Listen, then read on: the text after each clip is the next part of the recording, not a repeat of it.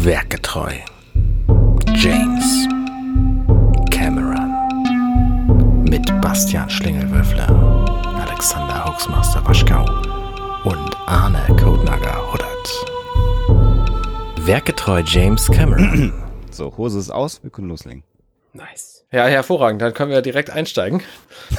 ähm, Du, Realität muss man auch ansprechen. ja, in der Tat, in der Tat. Alexander, bist du auch da? Ich bin da. Hervorragend, Basti, Mit bist du auch ohne da? Hose. Nein. Sehr gut. Dann äh, machen wir das heute zu zweit. Nämlich äh, ich, ich bin Basti und Alexander. Genau, und ich bin äh, auch Basti. Aber wo ist Arne? Sehr gut. das, das ist so verwirrend. Da steigt jetzt keiner mehr ein.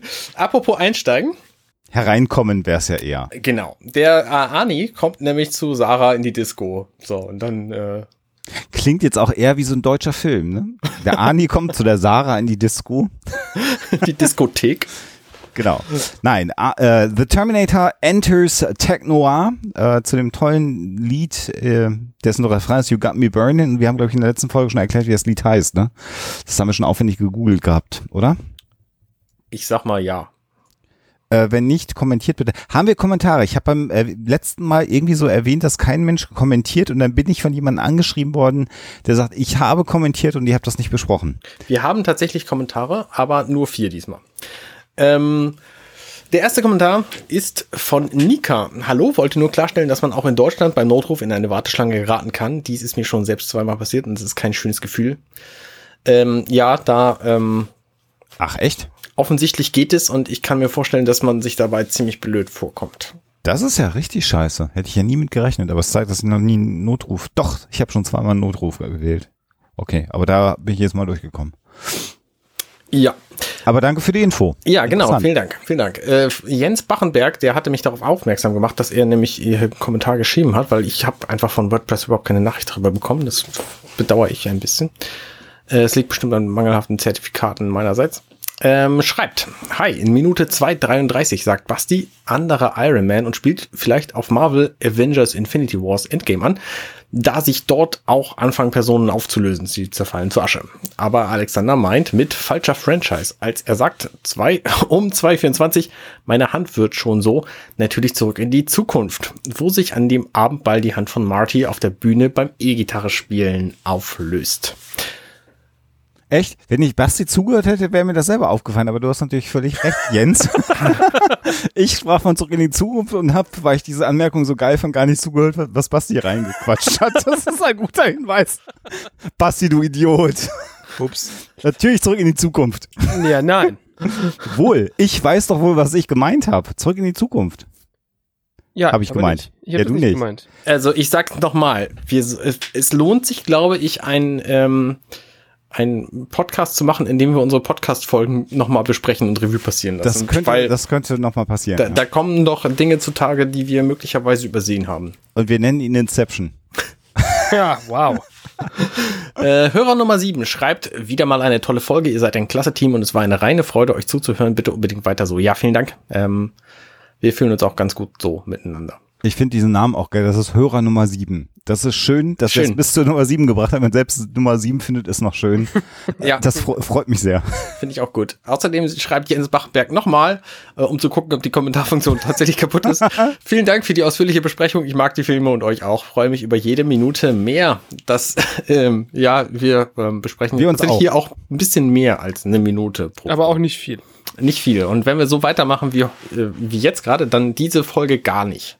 Ja, aber das ist ja auch, ich, ich, äh, äh, langsam.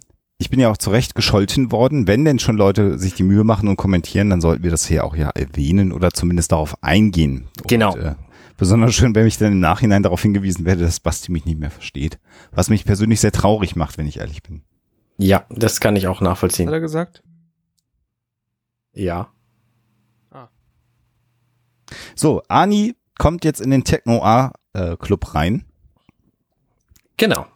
Da sind wir ja gerade. Genau, da sitzt jetzt Sarah am Tisch und er bezahlt einfach nicht, was ich eine, eine witzige Sache finde und dann äh, wird ihm so nachgerufen, hey, du musst mir bezahlen und äh, das interessiert ihn aber auch einfach gar nicht, weil er diesen Türsteher dann einfach quasi per Handdruck einfach auf den Fußboden befördert. Wo, ich frage mich ja, was das für eine merkwürdige Physiognomie ist von diesem Türsteher, der ja nun offensichtlich durch einen Druck auf seine Hand die Kraft in seinen Knien verliert. Der bricht ihm die Handknochen. Das ist so schmerzhaft, dass, sie, dass er direkt halt in sich zusammensackt. Ja, der, Ah, hat ja, ihm, okay. der, hat ihm, der hat ihm die Hand so fest zusammengedrückt, dass halt jetzt Mus da ist, weil das ja halt eine äh, Maschine ist mit Schraubzwinggewalt und äh, man hört es ein ganz bisschen und es wird auch in den Untertiteln hier sehr schön mit Crack ähm, untertitelt. Ah. Ähm, wenn man also genau hinhört, dann hört man, dass er da die Knochen brechen und dann geht er schon in die Knie, weil das tut schon auch ein bisschen weh, wenn deine ganze Hand zerquetscht wird. Das glaube ich auch, ja, in der Tat. Und das ist aber lustig, weil das halt auch so ein Bodybuilder-Typ natürlich ist. Also es ist jetzt kein, kein Hämpfling, sondern schon ein klassischer Türsteher und Arnold Schwarzenegger bricht ihm da die Hand, ohne einfach hinzugucken. Das ist halt auch sehr schön. Ja. Ja, guter Move. Und warum hat die Frau, die dem Ding hinterherläuft, einen unsichtbaren Cocktail in der Hand? Warte. Mal gucken. What? Ähm, äh, ich glaube, das ist eine Komparsin gewesen, die nicht so genau wusste, was sie mit ihren Händen machen soll. Das sieht sehr Und lustig aus. wahrscheinlich war der Drehtag fast am Ende und man hatte nicht Lust, die Szene noch achtmal zu drehen. Und dann hat man gesagt, man guckt eh nur auf Ani und guckt nicht auf die Frau im Hintergrund, aber du hast völlig recht, das sieht halt total bescheuert aus, wie die ihre Hand hält. Ja, als hätte sie da ein Glas in der Hand. Ja, ja. Was sie nicht hat. Ja. Aber Ich glaube, sie, ich Na, glaube, weißt du was? die- Sie macht, sie macht mit, was Ani macht. Ja, die antizipiert das, was Ani macht. Ja, genau. Das ist sehr lustig. Weil in dem Moment, als, als er zu, in die Knie geht, siehst du, wie sie die Hand Ja. zusammendrückt. Zack. Krass. Witzig. Das ist sehr lustig. Interessant ist auch übrigens in diesem Club äh, wirkt Ani jetzt mit dieser Militärjacke und diesem, diesem, ähm, äh, sag mal schnell, Shirt von den äh, Graffiti-Shirt. Punks. Punks, Punks ist das Wort, was ich gesucht habe, äh, eher fehl am Platze, wohingegen ein paar Jahre später in der Diskothek das eigentlich ein gängiges Outfit Ja, wahrscheinlich. für eine entsprechende Tech-Noir-Disco gewesen wäre. Ähm, aber hier wirkt er ein bisschen fehl am Platz in dem Outfit, weil die anderen ja doch mehr noch deutlich in den 80er verhaftet etwas pastelliger sind. Ja, vor allem das und es ist halt auch eine Jacke. Also wenn ich in die Disco gegangen bin, was jetzt ja auch schon so ein paar Donnerstage her ist, dann habe ich immer nur ein T-Shirt angehabt, maximal, weil, nee, schon auch mindestens, ehrlich gesagt, ähm, weil es mir ist einfach warm geworden nach drei Sekunden, weil da einfach so viele schwitzende Leute waren. Siehst du, das ist, unterscheidet uns dann auch wieder in den Zeiten, in denen ich ja in äh, Elektrodiskotheken in Münster gegangen bin. Zack, bumm, und ich trinke einen. Prost. Nee, ich habe tatsächlich das erste Lied, also äh, das war ja schon auch durchchoreografiert, das erste Lied immer meist noch draußen gestanden, Lautsprecher nach draußen und bin dann zu einem Lied, was mich dann ähm, gelockt hat, tatsächlich mit langem Mantel erstmal auf die Tanzfläche gegangen. Dann wurde erstmal ein Lied mit langem Mantel getanzt, weil das sah schon auch cooler aus. Und danach sind, dann, danach hattest du dann Platz um dich rum, oder? Nee, das ging. Das ist so wie diese Szene aus Matrix 2, wo dann, wo er mit diesen vielen Agenten tanzt. Ja, genau. Ungefähr so. Ungefähr so. Und hinterher bin ich der Einzige, der gestanden hat in der Diskothek. So in der Art war das damals. Ja. Nur meine Sonnenbrille war dann immer etwas kaputt. Ja, normal. Nee, nee, aber das, äh, da war ich aber auch nicht der Einzige. Es gab auch dann, ich habe dann aber auch den Mantel irgendwann ausgezogen. Es gab dann aber auch Leute, die haben mit Jacke und Mantel den Abend verbracht. Noch eindrucksvoller natürlich die Leute, die so in mehr kunststofflastiger Kleidung unterwegs waren. Das wäre mir ein bisschen zu stressig. Aber Oh, gut, Spandex kann nicht jeder tragen. ich war jetzt noch mehr bei Latex, aber gut. Genau. Äh, Sarah sitzt jedenfalls am Tisch und trinkt ihr Canada Dry Wasser. Die ist, ist so Der eine Tisch übrigens- Zelda Firma. Was? Entschuldige. Der Tisch übrigens ist, ist einfach Metallgitarre, ne? Ja, Also, ziemlich gut. einfach- ich weiß gar nicht, ob wir das schon besprochen haben, aber es ist einfach total unpraktisch, ne? Also naja, für, für Schlüssel ist es doof, für Ja. Getränke aller Art ist es okay. kann man machen und für den Ellbogen tut auch weh, ne? Ja, das stimmt. Und wenn man da man irgendwie ja mit dem Knie gegenkommt, ist auch blöd. Canada Dry übrigens. Ähm, ist eigentlich gar, gar keine, gar keine Wasserfirma, sondern die machen eigentlich so Softdrinks. Ja, so Ginger Ales und so Zeug. Genau, das ist halt eine Clubsoda und die machen verdammt, verdammt guten äh, Ginger Ale und verdammt gutes Tonic Water tatsächlich. Hm. Kann ich sehr empfehlen. Okay. Ich habe das noch nicht getrunken. Ähm, Aber sie ja vielleicht auch nicht, weil sie schmeißt jetzt mit Genau. dem Ellbogen erstmal die Flasche runter. Ich wollte gerade sagen, das hat ja noch eine Be Bedeutung und das rettet ihr ja jetzt erstmal wahrscheinlich noch ein paar Sekunden das Leben. Genau, weil Arnie sie dadurch nicht sieht. Und hier wieder auch sehr schön, finde ich, wie, wie äh, äh, Cameron mit der Verdichtung von Zeit Ja. Mhm, mhm. in Anführungsstrichen arbeitet, weil natürlich sie jetzt die Flasche runterschmeißt und der Moment, wo Arnie dann vorbeigeht, den lässt er länger werden, indem er dann einfach die Zeitlupe anschaltet. Das ist ziemlich geil, weil das ist noch nicht so wahnsinnig viel passiert damals. Und die Musik läuft auch hier in Echtzeit quasi weiter, bis zu dem Moment, wo sie dann wieder hochkommt und Kyle Reese erblickt. Und dann wechselt halt der Musikstil komplett. Also das, das Lied wird dann dumpf und, und mit einem mit einem Low-Filter oder wie das Ding heißt, Ja. ähm, abge, abgemildert und es kommen so ein paar metallische Klänge dazu. Total gut. Das ist absolut stimmungsvoll und finde ich einfach sehr, sehr gut gemacht. Und interessant ja auch, dass sie ja glaubt, dass Kyle Reese ihr Feind ist Mhm, und nicht Arnold, weil den hat sie ja noch gar nicht gesehen und wahrgenommen. Und interessant jetzt aber auch, wie sich das mit diesen Elektroklängen mischt. Und Arnold geht ja dann nochmal durch die Tanzenden durch, die ihn komplett ignorieren, vielleicht ein bisschen genervt sind. Nochmal wirklich diese skurril gekleideten Gestalten. Und dann kommt er auf Sarah zu und ja, sie ist ja quasi wie so ein, wie so ein, wie soll ich das sagen, wie so ein Schaf im, im oder ein Reh im Scheinwerferlicht. Also sie scheint jetzt zu gar keiner Aktion mehr Mhm. fähig zu sein. Mhm. Und Ani lädt die Waffe, zieht, also zieht seine Waffe, lädt die Waffe mit diesem Laser-Zielfernrohr äh, Zielfernrohr wieder aus kürzester Distanz. Parallel dazu Kyle Reese mit der Pump-Action schubst irgendwelche Leute weg. Und während wir das hier ganz aufgeregt erzählen, passiert das ja alles in Zeitlupe. Das ist auch wirklich Mhm. so auf den Höhepunkt hingearbeitet und er würde ihr mitten in den Kopf, in die Stirn schießen, wenn dann alles gut gehen würde. Genau, du hast ja wirklich nur noch diese sphärischen Klänge, was, was so wirklich, äh, also ich glaube, das, das äh, gibt recht gut wieder, wie es bei ihr so im Kopf gerade abläuft. Ja, es ist wie so ein, wie so ein surrealer Albtraum, der Ja, dir ja, begegnet. ja, also du siehst den Typen, vor dem du Angst hast, und dann kommt noch ein anderer Typ auf dich zu, der irgendwie vier Meter groß ist, und der zieht einfach mal eine automatische Waffe, halbautomatische Waffe, äh, mit, mit Zielfernrohr und fängt an auf dich zu zielen. Mhm. Also ich meine, das ist ja wirklich wie ein, äh, wie ein Albtraum sondergleichen, äh, den sie da ja gerade erlebt. Ja. Und die Szene wird dann in dem Moment gelöst und auch die Kamera läuft dann wieder mit normaler Geschwindigkeit in dem Moment, wo ein Schuss fällt und wir realisieren dann, dass es eben Kyle Reese ist, der schießt und quasi die Hand von Arnie wegschießt, damit er eben nicht äh, Sarah Connor erschießen kann. Das ist schon eine ziemlich gut choreografierte Szene. Das ist so eine Szene, die, die hätte genauso auch von Darren Aronofsky irgendwie kommen können. So die Kombi, also so, ähm, was hat der Requiem for a Dream zum Beispiel gemacht? So die Mu Kombi aus Musik und, und dunkel und furchtbar und bedrohlich. Sehr, sehr, sehr, sehr schön. Und auch der Kontrast, ne? Also bis Ja, ja. zu einer Sekunde vorher waren ja die Leute alle da happy am Tanzen in ihren lustigen Outfits. Und jetzt entfesselt sich ja hier ein unfassbar brutales äh, äh, Shootout-Drama in dieser Ja. Diskothek. Kurz vorher möchte ich Ihnen noch auf zwei Dinge hinweisen. Zum einen, Gerne. als Arnie auf sie zielt, sieht man links oben an der Wand eine Polizeisirene als Wandlichtdeko. Finde ich sehr geil. Und zum anderen, währenddessen Oh ja.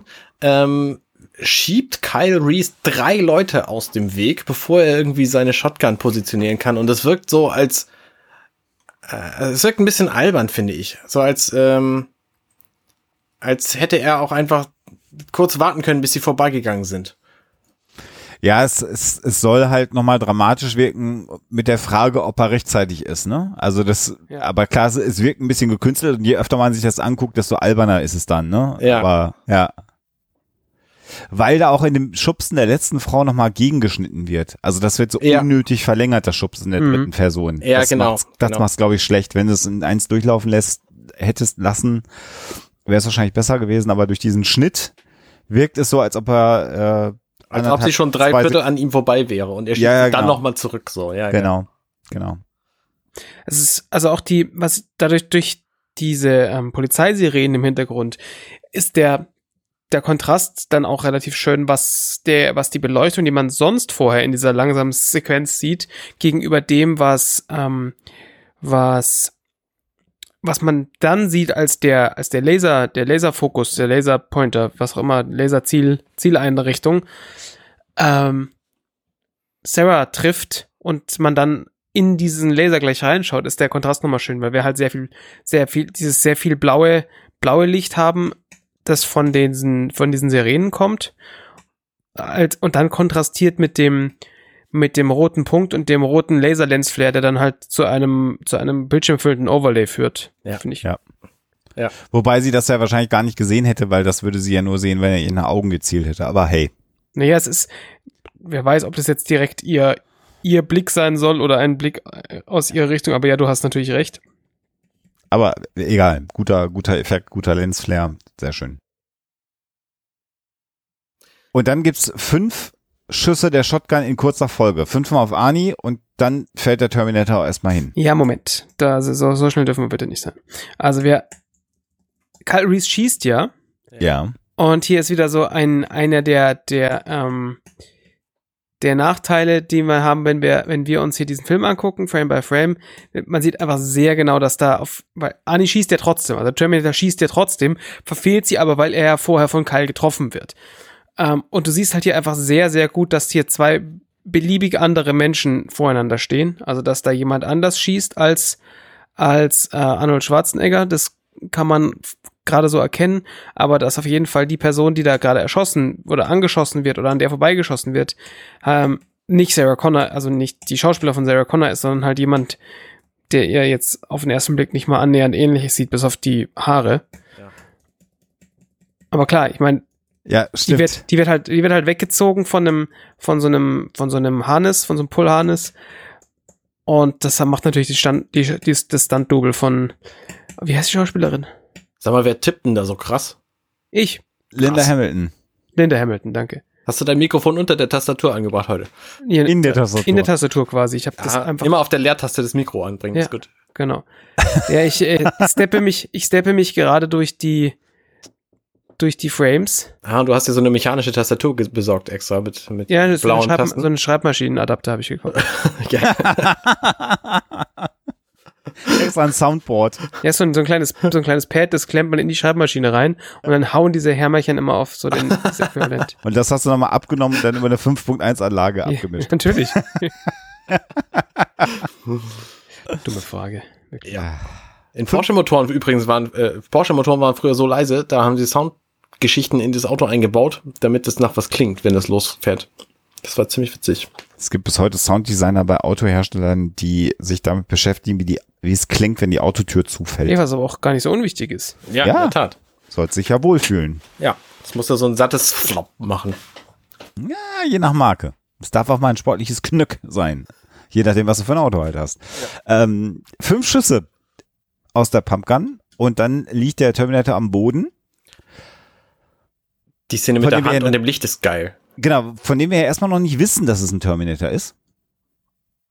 Na, zu dem Zeitpunkt. Nach wie vor wissen wir ja nicht, dass es eine Maschine ist, sondern man könnte jetzt ja meinen, ist nee, jetzt doch, tot. wir, wir wissen es, weil Kyle Reese. Ach nee, erzählt das erst später, ne? Ja, okay, nee, wissen wir nicht, hast du recht. Genau.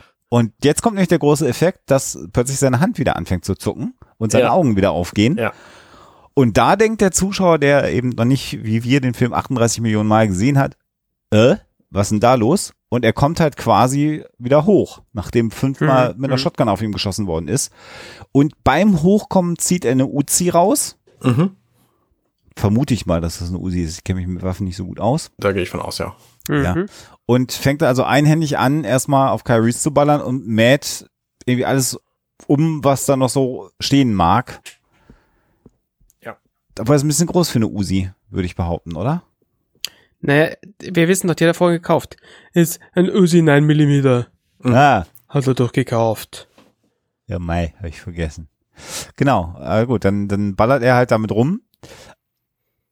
Und Sarah Connor hat ja die erste Attacke überlebt und überlebt jetzt quasi auch die zweite Attacke per Zufall, weil er sie sucht, auf sie schießen möchte und aber die Frau hinter ihr trifft, die dann auf sie fällt und dadurch sie aus dem Weg reißt. Ich möchte aber kurz darauf hinweisen, hier dieser Moment, als Kyle Reese sich hinter der Theke äh, springend versteckt, da guckt Arnold Schwarzenegger, das ist bei Minute 3603 hier, ähm, wie ein Österreicher. Statt wie eine Maschine. Während er mit der Uzi auf diese Bar schießt. Das ist ein ziemlich geiler Gesichtsausdruck, den ich jetzt nicht erwartet hätte. Also kurz nachdem diese ähm, Kyle Reese springt über die Bar und springt dann über diese Bar und die, die Flaschen, Flaschen, Flaschen zerfließen alle im Hintergrund. Und also, Das ist ziemlich fantastisch. dieser Gesichtsausdruck ist schon einmalig, glaube ich. Der ist, äh, der ist sehr gelungen. Aber man sieht ihn auch tatsächlich ungefähr anderthalb Sekunden. Ja, ja, genau. Ähm, genau. was, was Schwarzenegger aber hier schon auch macht und versucht, ist dann direkt danach in der Sequenz, wie er sich dann umdreht. Also er ballert ja auf Kyle Reese und stellt dann irgendwie fest, kriege ich jetzt nicht. Und dann ist er sehr zackig und wieder scheinbar so im Suchmodus, äh, um Sarah Connor zu finden. Also das eigentliche Ziel, was er ja hat. ja. Ja. Äh, wi- wisst ihr, welche Szene ich meine? Wo Noch er sich nicht. dann- Ja, ja. Ähm, nee, ich gucke diesen Film eindeutig zu langsam. Ich äh, bin gerade an der Szene, wo ein paar Leute fliehen und da ist so eine Blau Frau in einem blauen Kleid, die von einem Typen in einem roten Hemd gezogen wird. Und die grinst die ganze Zeit, während sie da vor dieser schießenden Maschine flieht. Ich gucke diesen Film eindeutig zu langsam. Was? Ja, ja, gut, die wird halt ein bisschen high sein. die, Weiß ich- ja, okay, Genau. okay. Die hat was eingeworfen, die ist einfach wahnsinnig happy. Das ist halt das Problem mit Komparsen halt. Ne? Das ist schon ganz geil, ja. Und mit, mit langsamem Film gucken ist auch, ja. Zu Okay. langsam ist ja echt problematisch irgendwann. Ja. Ja, wo, worauf wolltest du noch hinaus? Er bewegt sich sehr hübsch zackig, Hm. wollte ich sagen. Ja, das stimmt, das stimmt. Er hat aber seinen, äh, seinen Terminator-Cook-Move hat er hier noch nicht. Nee, also das sind, also da ist er noch mehr so mehr organisch, Mhm. Also aber schon auch zackig. Ja. Also wie er den Arm so nachführt, also er guckt schon erst mit dem Kopf und führt dann den Arm und den Körper nach. Also das ist schon, Ja. Ich finde auch dieses einhändige Uzi-Schießen und dann den, den anderen Arm so als Ausgleichsgewicht halten und dann in die Knie gehen und weiterschießen, finde ich ziemlich cool. Das sieht sehr, sehr lässig aus. Wisst ihr, wo es ich bin? ja, ja, ja, ja, ja, ja. Und es ist ja so übrigens, dass Arnold Schwarzenegger und äh, James Cameron ja wahrscheinlich bis heute, also mal sehr eng ja auch befreundet waren miteinander. Und ähm, äh, Amerikaner, wie sie sind, also Arnie hat wahrscheinlich inzwischen die Staatsbürgerschaft zumindest, ähm, auch öfter einfach zum Schießen gefahren sind, was Amis halt so machen. Mhm. Ja. Äh, Cameron ist ja durchaus auch jemand, der Waffen sehr zugetan ist, also nicht im Sinne von ähm, äh, also den Missuse von Waffen, aber generell natürlich, ähm, äh, wie ein Amerikaner so ist, fährt er auch gerne mal auf den Schießstand. Und eine sehr, sehr lange Diskussion hatte er ja mit ähm, Shigoni Viva, äh, als es um die Alien-Filme und insbesondere um Alien 2 ging, weil sie ja eigentlich nicht schießen wollte. Aber das werde ich vielleicht erzählen, wenn wir, wenn wir Alien 2 besprechen. Das wird eine sehr, also da gibt's noch mal sehr interessante Geschichte. Aber Arnold Schwarzenegger und Cameron sind zusammen viel mit Motorrad durch die Gegend gefahren in, in Hollywood. Wahrscheinlich machen sie das heute sogar noch. Und ähm, ist auch bekannt, dass die beiden auch gerne mal auf den Skistand zusammen gefahren sind. Ja. So. Was man so macht. So, dann erschießt er also die Frau, wenn wir ein bisschen weitermachen, Arne? Oder ja. hast du noch ja, ja, nee, alles gut. Während, und danach fliegt Kyle Reese so ein bisschen Superman-mäßig durch die Luft. Also ich bin zwar nicht an, aber ich würde gerne kurz vorher ein, äh, ein etwas, was ich persönlich sehr, sehr schön finde, was man nur sieht, wenn man Frame by Frame durch diesen Film geht, Ja. das völlig un, wahrscheinlich völlig ungeplant gewesen ist. Ähm, in dem Moment, wo kurz bevor er die Frau erschießt, hebt er ja diese diese Uzi an Ja. und da spiegelt sich so ein bisschen Licht in seinem rechten Auge und er hat an der Stelle einfach schon so ein rotes Terminator-Auge, was ich immer sehr, sehr schön finde. Sieht man für drei, vier Frames einfach sehr, sehr gut. Ist für den Filmzuschauer, der sich den Film normal anguckt, völlig irrelevant, weil das fällt einem gar nicht auf. Ernsthaft? Ja, ja, da ist so eine, du siehst doch, wenn er sich, man sieht, man sieht ihn ganz kurz, wie er sich von hinten, wie er von hinten ähm, Sarah hinterhergeht. Und da ist so ein, ein rotes Licht, was in seine Richtung strahlt. Und wenn du jetzt so bei 3616 bist, das ist ein Zufall. Das hat, n- das ist n- so ja 3616 ungefähr. Da sieht man einfach, wie sein Auge rot leuchtet. Mhm. Ja, das stimmt. Ich bin da noch nicht ganz, aber ich versuche das jetzt mal gerade. Oh ja. Witzig, ja. Also, wie gesagt, Ja, gut, also Zufall, aber äh, genau, ich wollte gerade sagen, das wird er wahrscheinlich, äh, wird James Cameron nicht geplant haben. sicher nicht. Aber das war einfach. Aber ah, sehr passt nett. aber gut rein. Rein. Ja gut, sind halt auch sehr viele rote Lampen Ja, ja, äh, in, in dem Laden, ne? die das dann Genau. bewirken können. Aber ja, nice. Nice gemacht. Und ich weiß gar nicht, ja, sie haben sogar ein, zumindest eine Sprengladung bei der Schauspielerin im Ich habe keine platziert. entdeckt, ehrlich gesagt. Ja, ein Loch hat sie da äh, zumindest. Oder ja, einfach, sie hatte ein, ein Oberteil mit Loch an. Also ein Loch ist im Oberteil. Na gut. Aber es ist halt alles so schnell, natürlich. Geschnitten auch, äh, dass es natürlich nicht wirklich auffällt. Ja. Genau. Und dann fliegt Kyle Reese in Superman-Manier.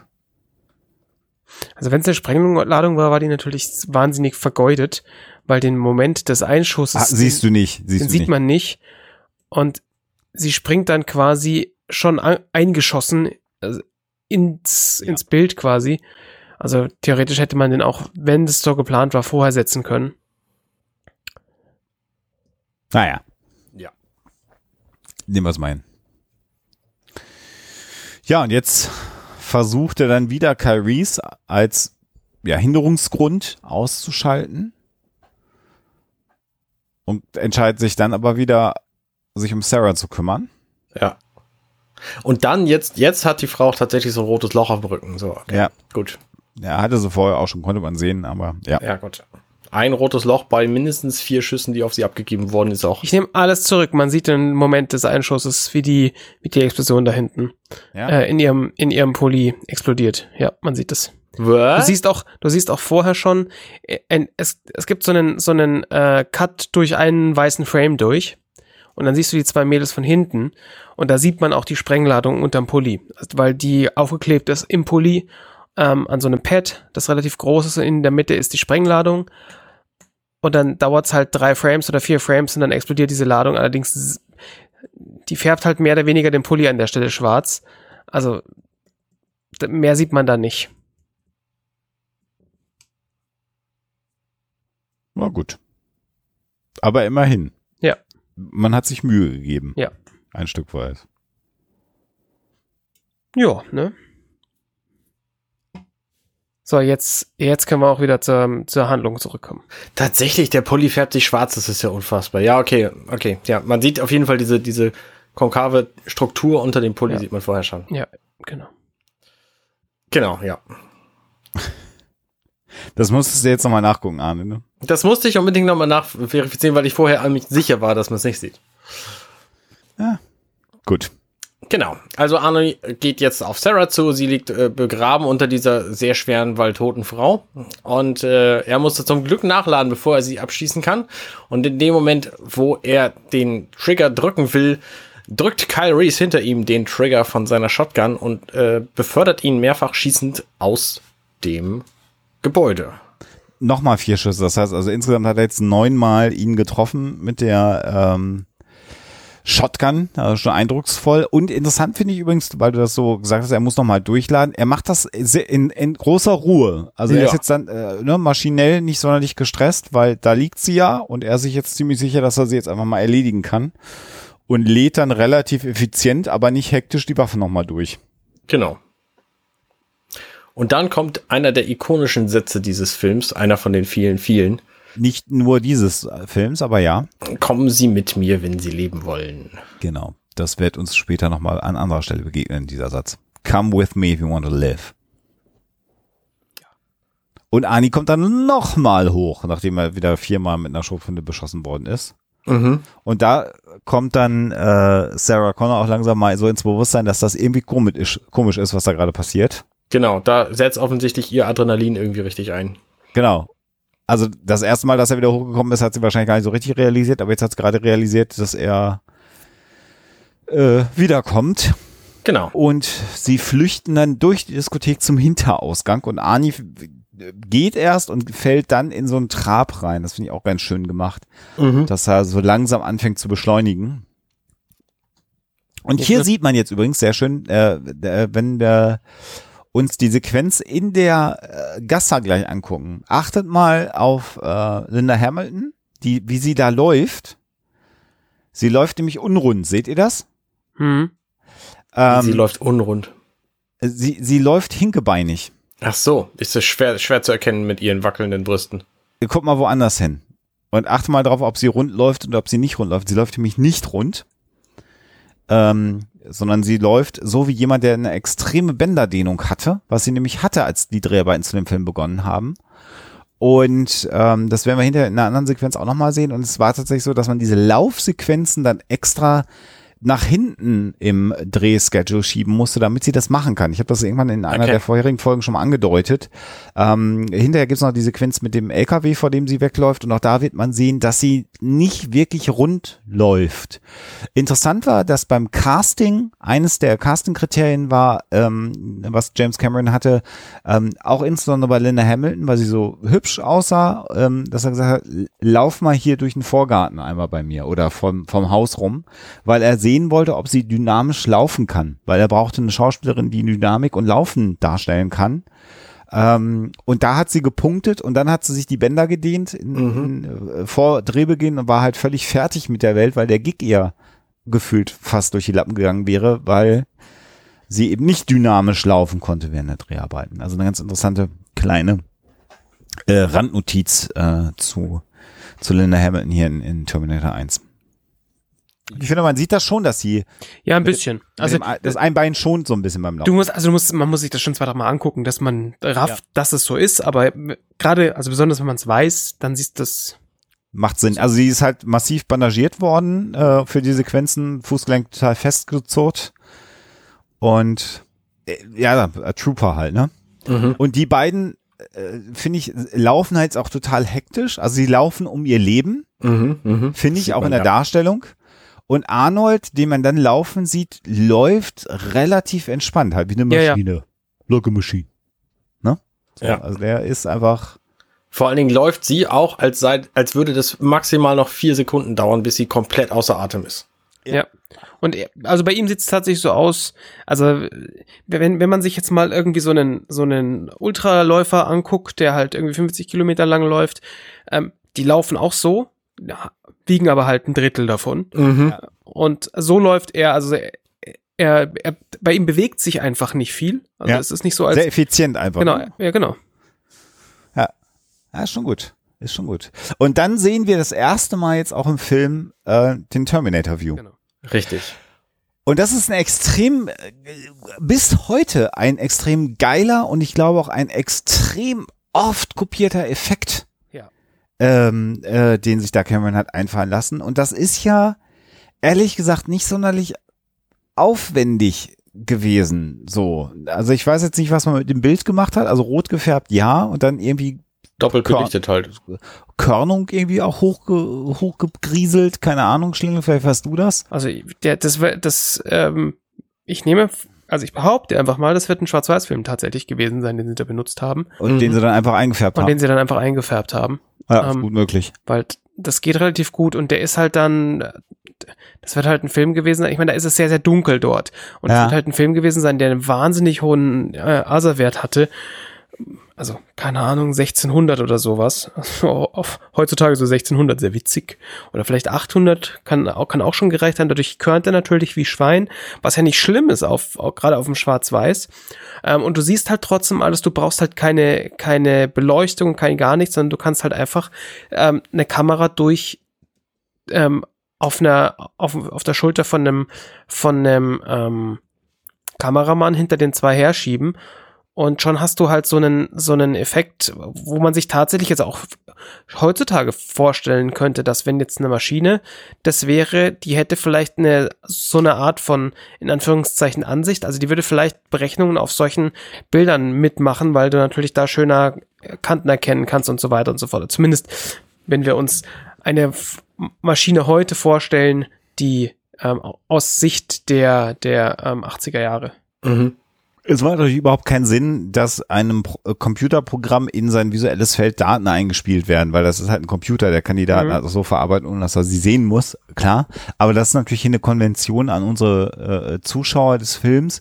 Und was ja auch so ein bisschen simuliert wird mit diesem Roten, ist so, ähm, die, die, die, die, die, der Anklang von einem Infrarot, von einer Infrarotsicht. Heute wüssten wir, dass das eher grün gefärbt ist mit Nachtsichtgeräten und so. Aber auch das wird ja so ein bisschen ähm, geweckt dabei. Das Zielfernrohr, was die ganze Zeit auf die beiden gerichtet ist und auch einfach extrem schön, was so drin einge blendet wird. Da gibt's dann irgendwann eine Sequenz, so bei 37, 17 ist das bei mir, wo dann zwei Pokes äh, gemacht werden.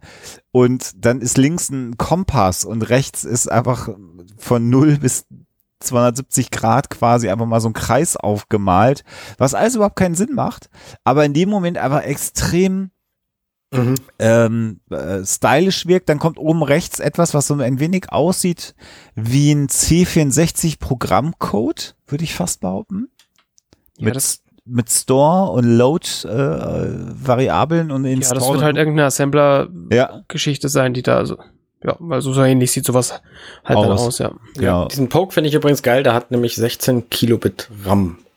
Ja, Das ist gut. Kannst, kannst mal sehen, das ist ein sehr effizienter Computer, den sie ihm dann in den Kopf geschraubt haben. Und jetzt weißt du also, den haben sie beschossen, der steht auf und dann siehst du diese Ansicht und da wird dem Zuschauer doch jetzt langsam mal ähm, äh, B- Blümen, äh, hätte ich fast gesagt, Blühen aufgehen, ähm, dass mit Ani irgendwas komisch ist. Ja. Und der nächste Grund äh, kommt dann jetzt gleich. Jetzt kommt nochmal so ein, so ein Assembler-Programm links eingeblendet, als die beiden an ein Auto äh, kommen. Kyrie's öffnet die Tür. Da ist er übrigens Arnie hier schon extrem im Rennen. Also es ist nicht so, dass er die ganze Zeit so entspannt trabt, sondern da ist er schon. Er legt, er legt an Geschwindigkeit zu. Er will Genau. sie ja einholen. Genau. Genau, dann reißt Kyrie's die Tür auf. Glück gehabt, dass die Tür offen ist. Muss man ja mal sagen. Und benutzt die Tür so ein Stück weit als Schild und schießt einen anderen Wagen an in den Tank. Und wie wir ja alle wissen, und das ist ja auch wissenschaftlich äh, total bewiesen, ist, dass wenn man Autos an den Auspuff oder den am Mhm. Auspuff in der Nähe gelagerten Tank äh, beschießt, explodieren diese in einem riesen Feuerball. Das Genau. ist ja Hollywood-wissenschaftlicher Fakt. Ja, genauso wie dass das auch problemfrei über 15 Meter mit einer Shotgun geht. Ja. Mhm. Also das alles funktioniert wunderbar. Da muss es auch gar kein Benzin-Luft-Gemisch geben, sondern instantan kommt es zu so einer Reaktion. Sieht aber auch schon cool aus. Also riesen Feuerball. Und anstatt, dass sie jetzt in Sicherheit wären, sehen wir, wie b- ja, durch das Feuer über das brennende Auto gesprungen kommt, selber brennend Das ist geil, ja.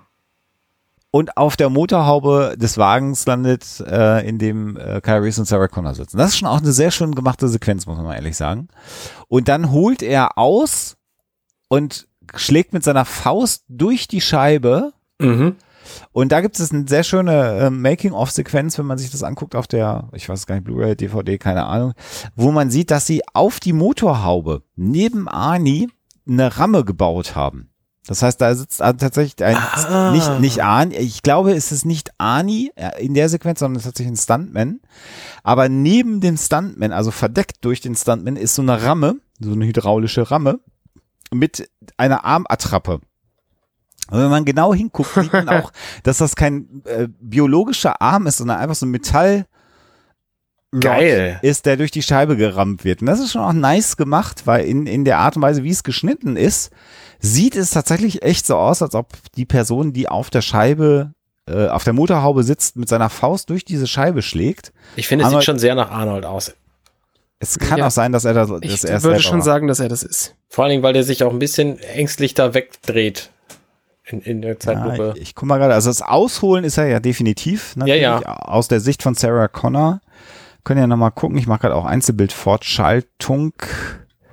Er könnte es sein und ich glaube auch, dass sie da den Hintergrund bewegt, hier mit das Auto stillstand. Also noch so ein kleiner Hollywood-Trick. Wahrscheinlich, ja. Äh, Auto steht still, äh, aber der, diese, diese Wand, weil du brauchst ja echt nur drei, vier, du brauchst ja im Prinzip nur eine Sekunde Sequenz. Und wenn du das gut timest, ja, ja, da bewegen sie die Wand und nicht das Auto. Dann sieht das einfach sehr nice aus. Ja. Gut gemachter Effekt. Sie bewegen aber auch die Lampe um. Ja, Also, schon gut. Ja. Ja. Also da sieht man wieder, wie man eine extrem dynamische Sequenz mit in Anführungsstrichen 3,50 Euro äh, äh, drehen kann, wenn man weiß, wie es geht. Genau. wenn man weiß, wie man es eben effektvoll einsetzt. Und du bist natürlich auch gedanklich total bei Sarah Connor, die ja von diesem einem Monstrum verfolgt wird, ein anderer Irrer, der die ganze Zeit mit einer Schrotflinte schießt und irgendwelche Autos zum Explodieren bringt, sitzt jetzt am Steuer und äh, das, der Albtraum hört ja gerade nicht auf für sie. Und Arnold versucht sie jetzt halt natürlich durch diese Scheibe zu fassen, Mhm. kriegt auch ihr T-Shirt äh, zu fassen. Und dann äh, biegen sie auf eine Hauptstraße ab, stoßen gegen ein Auto und Arnie fliegt erstmal vom Auto weg, wegen Massenträgheit und so. Und ein junger Polizist sieht diese ganze Sequenz und zieht natürlich die komplett falschen Schlüsse. Nämlich die richtigen in unserer Welt. Ja, ja, ich muss, genau. ich muss glaube ich, bevor wir zum, zum Polizisten kommen, noch mal kurz einhaken. Ähm, weil äh, es gibt noch ein, zwei Sätze zu, zur, zu der Terminator Vision, also Ja. zu der, dem, der Sicht des Terminators und besonders zu dem Programmcode, den man dann sieht, zu sagen, weil sonst landet es in den, in den In den Kommentaren. Kommentaren, ja, Und ich denke, das, das können wir so auf jeden Fall ähm, mitbringen, weil das schon ein lustiges Titbit ist. Das ist tatsächlich Programmcode für einen Apple II, der Ah. da läuft. Okay. Ähm, dieser Programmcode, den man da sieht, also den man da am Anfang sieht, das ist Teile eines Programmcodes, der fünf Bilder, die man gerade sieht, austauscht. Also auf dem Bildschirm austauscht gegen andere, Ja. weil mehr konnte der Apple II halt nicht im, im Memory halten. Mhm. Und ähm, das Lustige an der Sache ist, das ist ein, war ein Listing, was in, in der, in, im Nibble-Magazin, also Nibble Magazine, das war halt ein, so ein, so ein Apple-User-Magazin, Ja. äh, 1984 gedruckt wurde. Und ähm, ja, das ist halt, also es gibt später dann auch noch mal, auch noch mal, ähm, auch noch mal Binary Source Code, der durchläuft, den sieht man aber erst später, der, der kommt auch aus dem Magazin. Es gibt ein bisschen COBOL-Code, der da drin läuft. Also es ist, es ist schon, schon sehr witzig, dass es, dass das halt tatsächlich von ähm, hier einfach Apple II-Code ist, den man sich aus, aus einem Magazin ge ähm, geliehen hat. Weil man hätte natürlich auch sagen können, und das macht man ja heute ab und zu, sei man macht einfach komplett absurde OS, dass man sich Leute sucht, die dann irgendwas schreiben, was halt sinnvoll ist. Ähm, aber damals, es war ja, im Grunde ist es ja auch völlig Latte. Du hättest die auch, die musst du dann ja auch bezahlen, die dir sowas schreiben. klar, Und Wenn du natürlich. keine Kohle hast, dann nimmst du halt einfach so drei Tech-Magazine und sagst, das sieht doch cool, aus wie ein cooler Code. Also das kann ich mir lieber vorstellen, dass da irgendwie James Cameron auch seiner, seiner Special Effects Firma gesagt hat, hier, nimmt mal das und blendet das einfach ein. Also das, Ja, ja. so, so tickt er ja, äh, James Cameron und ähm, schon war das Problem wieder gelöst, was man so in der Terminator Vision sieht. Und damit es dann abwechslungsreich ist, hat er sich wahrscheinlich drei Programmierhefte am Kiosk gekauft. Vielleicht war es auch die, Es die, ist alles die Special. Effects Firma selber. Ja. Es ist alles dasselbe Magazin. Ja, guck, siehst du? Also eine Zeitschrift, ja, ist schon witzig. Ja, guck mal, guck mal. Ja, so kannst du Hollywood. Äh, Entschuldigung, es so, sind zwei, zwei Ausgaben, August und September 1984. siehst du? Aber so, kon so konntest du mal Hollywood-Kino machen. Das ist doch auch, auch eindrucksvoll. Und Hollywood-Kino, was heute noch äh, drei äh, Nerds unter, stundenlang unterhält. So, Gerade die, die beiden Ausgaben, die gab es wahrscheinlich auch zu einem Zeitpunkt in einem Kiosk zu kaufen. Da ist von auszugehen, ja. Es Ja. musste da einmal hingehen, jemand, und dieses Ding besorgen. Oder es lag halt eh schon bei irgendjemandem rum, der da was zu Ja. tun hatte. Ja, ja, das kann auch gut sein. Ja, also äh, nette, nette Sequenz, sehr, sehr, sehr dynamisch das Ganze und äh, wie gesagt, wenn du den Film das erste Mal siehst, auch echt verstörend, Ja, ja. finde ich, weil du hast ja jetzt noch nicht wirklich die Ahnung davon, was jetzt mit ähm, diesem, diesem Arnold Schwarzenegger-Typen ist. Der ist halt ein ei- eiskalter Killer, aber der geht halt auch nicht tot. Und scheinbar ist es ja eine Maschine. Und nach diesem Autocrash fällt er ja wieder erstmal weg aus der Sicht des, des Zuschauers. Man denkt, ist er denn jetzt tot? Naja, das sind wir inzwischen gewohnt. Also der, ne, den bringt ja nichts um offensichtlich. Ja, ja. Deswegen, wir wissen, dass das nicht passieren wird. Ja, und da kommt er auch schon wieder hoch mit der rauchenden Jacke.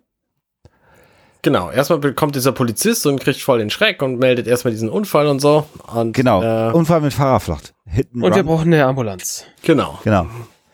Und äh, zu der rauchenden Jacke von Arnold ist zu sagen, äh, wer weiß, wie man solche Raucheffekte macht? Ähm, mit Säure. Genau. Sehr gut. Ich glaube, das haben wir schon mal besprochen irgendwo. Haben wir schon mal besprochen. Weiß nicht, höre ich nicht zu. Was sagt ihr? Ich überlege gerade. Ja, genau. Und hier war es dann eben so, dass Arnold Schwarzenegger sich einfach die, ähm, äh, ja, weil man halt keinen Stuntman haben konnte, hat, hat aber Arnold Schwarzenegger das Risiko in Kauf genommen, dass er immer ein bisschen Säure auf die Jacke kippt, damit der Effekt halt cool aussieht. Ja. Würde halt heute auch keiner mehr machen. Aber ja, so war das damals. Hier finde ich übrigens dann, also er geht dann auf den Polizisten zu. Stopp, da bin ich noch nicht. In Ah. dem Moment, wo er hochkommt und sich umguckt, ich finde, da sieht er verdammt aus, als sei sein Kopf einfach nicht echt. Genauso wie der Moment, als er sich später dann die Sonnenbrille aufsetzt. Und dieser Kopf, den er hier gerade hat, das ist ja offensichtlich sein echter Kopf ist. der sieht einfach extrem unecht aus. Äh, ich glaube aber auch, dass das ein bisschen Absicht ist, ihn so, so maskenhaft, ähm, also zum einen das Spiel, ähm, zum anderen vielleicht aber auch ein bisschen mit Schmink und Licht so zu arbeiten, damit die Special Effects, die dann später noch kommen, nicht so eine große Fallhöhe haben. Ja. Mhm. Er hat, glaube ich, überhaupt keine Augenbrauen zum Beispiel. Das sieht sehr, sehr eigenartig aus. Stimmt. Stimmt, stimmt. Ja, die sind ihm wahrscheinlich jetzt gerade abgefackelt. Ja, man, Vielleicht. sieht, man sieht, also man sieht ja tatsächlich, dass sie, dass sie ihm die überklebt haben hier. Ja.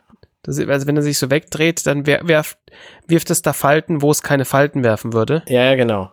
Und seine, ja, also auch die Haare sehen einfach komplett Der ist offensichtlich auch noch nie zu einem Friseur gegangen. gefälscht aus. Vielleicht ist es, ta- ist es tatsächlich auch eine Perücke. Ja. Weil wenn du es dir, wenn du dir mal den Ansatz anguckst, Ja, es sieht sehr merkwürdig das sieht aus. sehr perückig aus.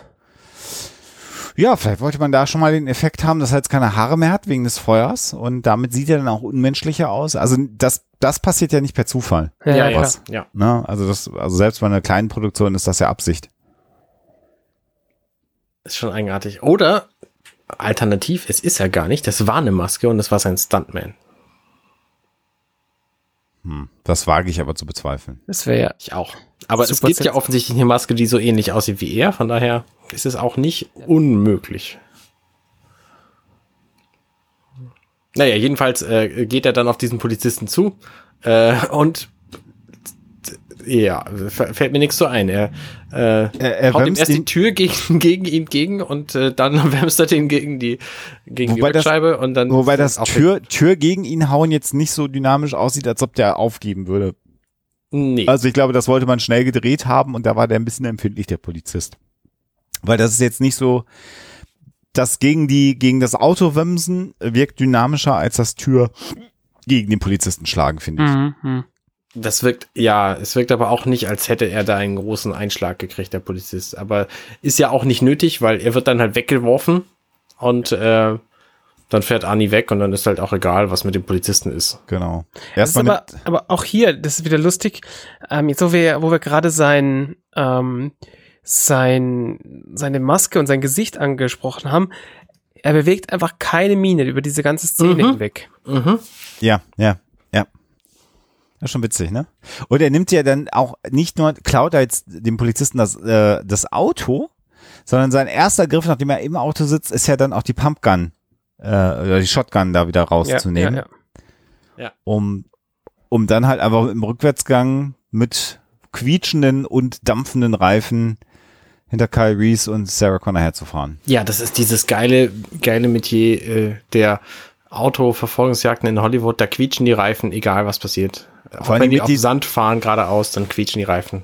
Und das mit Automatikautos mit unfassbar weichen Stoßdämpfern. Das ist halt so schwierig, damit ja. überhaupt mit quietschenden Reifen anzufahren. Aber hey, Ja. muss halt sein. in Genau. Hollywood. Und währenddessen fahren dann Kyle Reese und Stopp. Sarah, ja. Plop, was? Also wenn wir, wenn wir eh schon, also ich meine, dieses, dieser ganze Podcast, ähm, der, der Ist ein ja. Autounfall oder was? driftet darauf ab, dass wir, dass wir maximal viel nutzlose äh, Facts Wie einbauen. kommst, wie kommst du denn auf die Idee? Ähm, deswegen, also ich, ich glaube, das ist der Anwärter für den nutzlosesten Fact in dieser ganzen, in diesem ganzen äh, Podcast, den wir haben werden. In dem Moment, als er rückwärts mit dem Auto fährt und sich das ist, und das Polizeiauto, und wo sich das Polizeiauto um 180 Grad dreht, sehen wir links oben ein Spaces Available Schild. Ja. Richtig? So, das, dieses Spaces Available Schild ist von der LA United Investment Corporation. Die gibt's heute noch, erreichbar unter der 2136292124. Und äh, das wollte ich euch nur mal gesagt haben. Also, wenn ihr mal in LA äh, Real Estate braucht, dann ruft ihr einfach da an.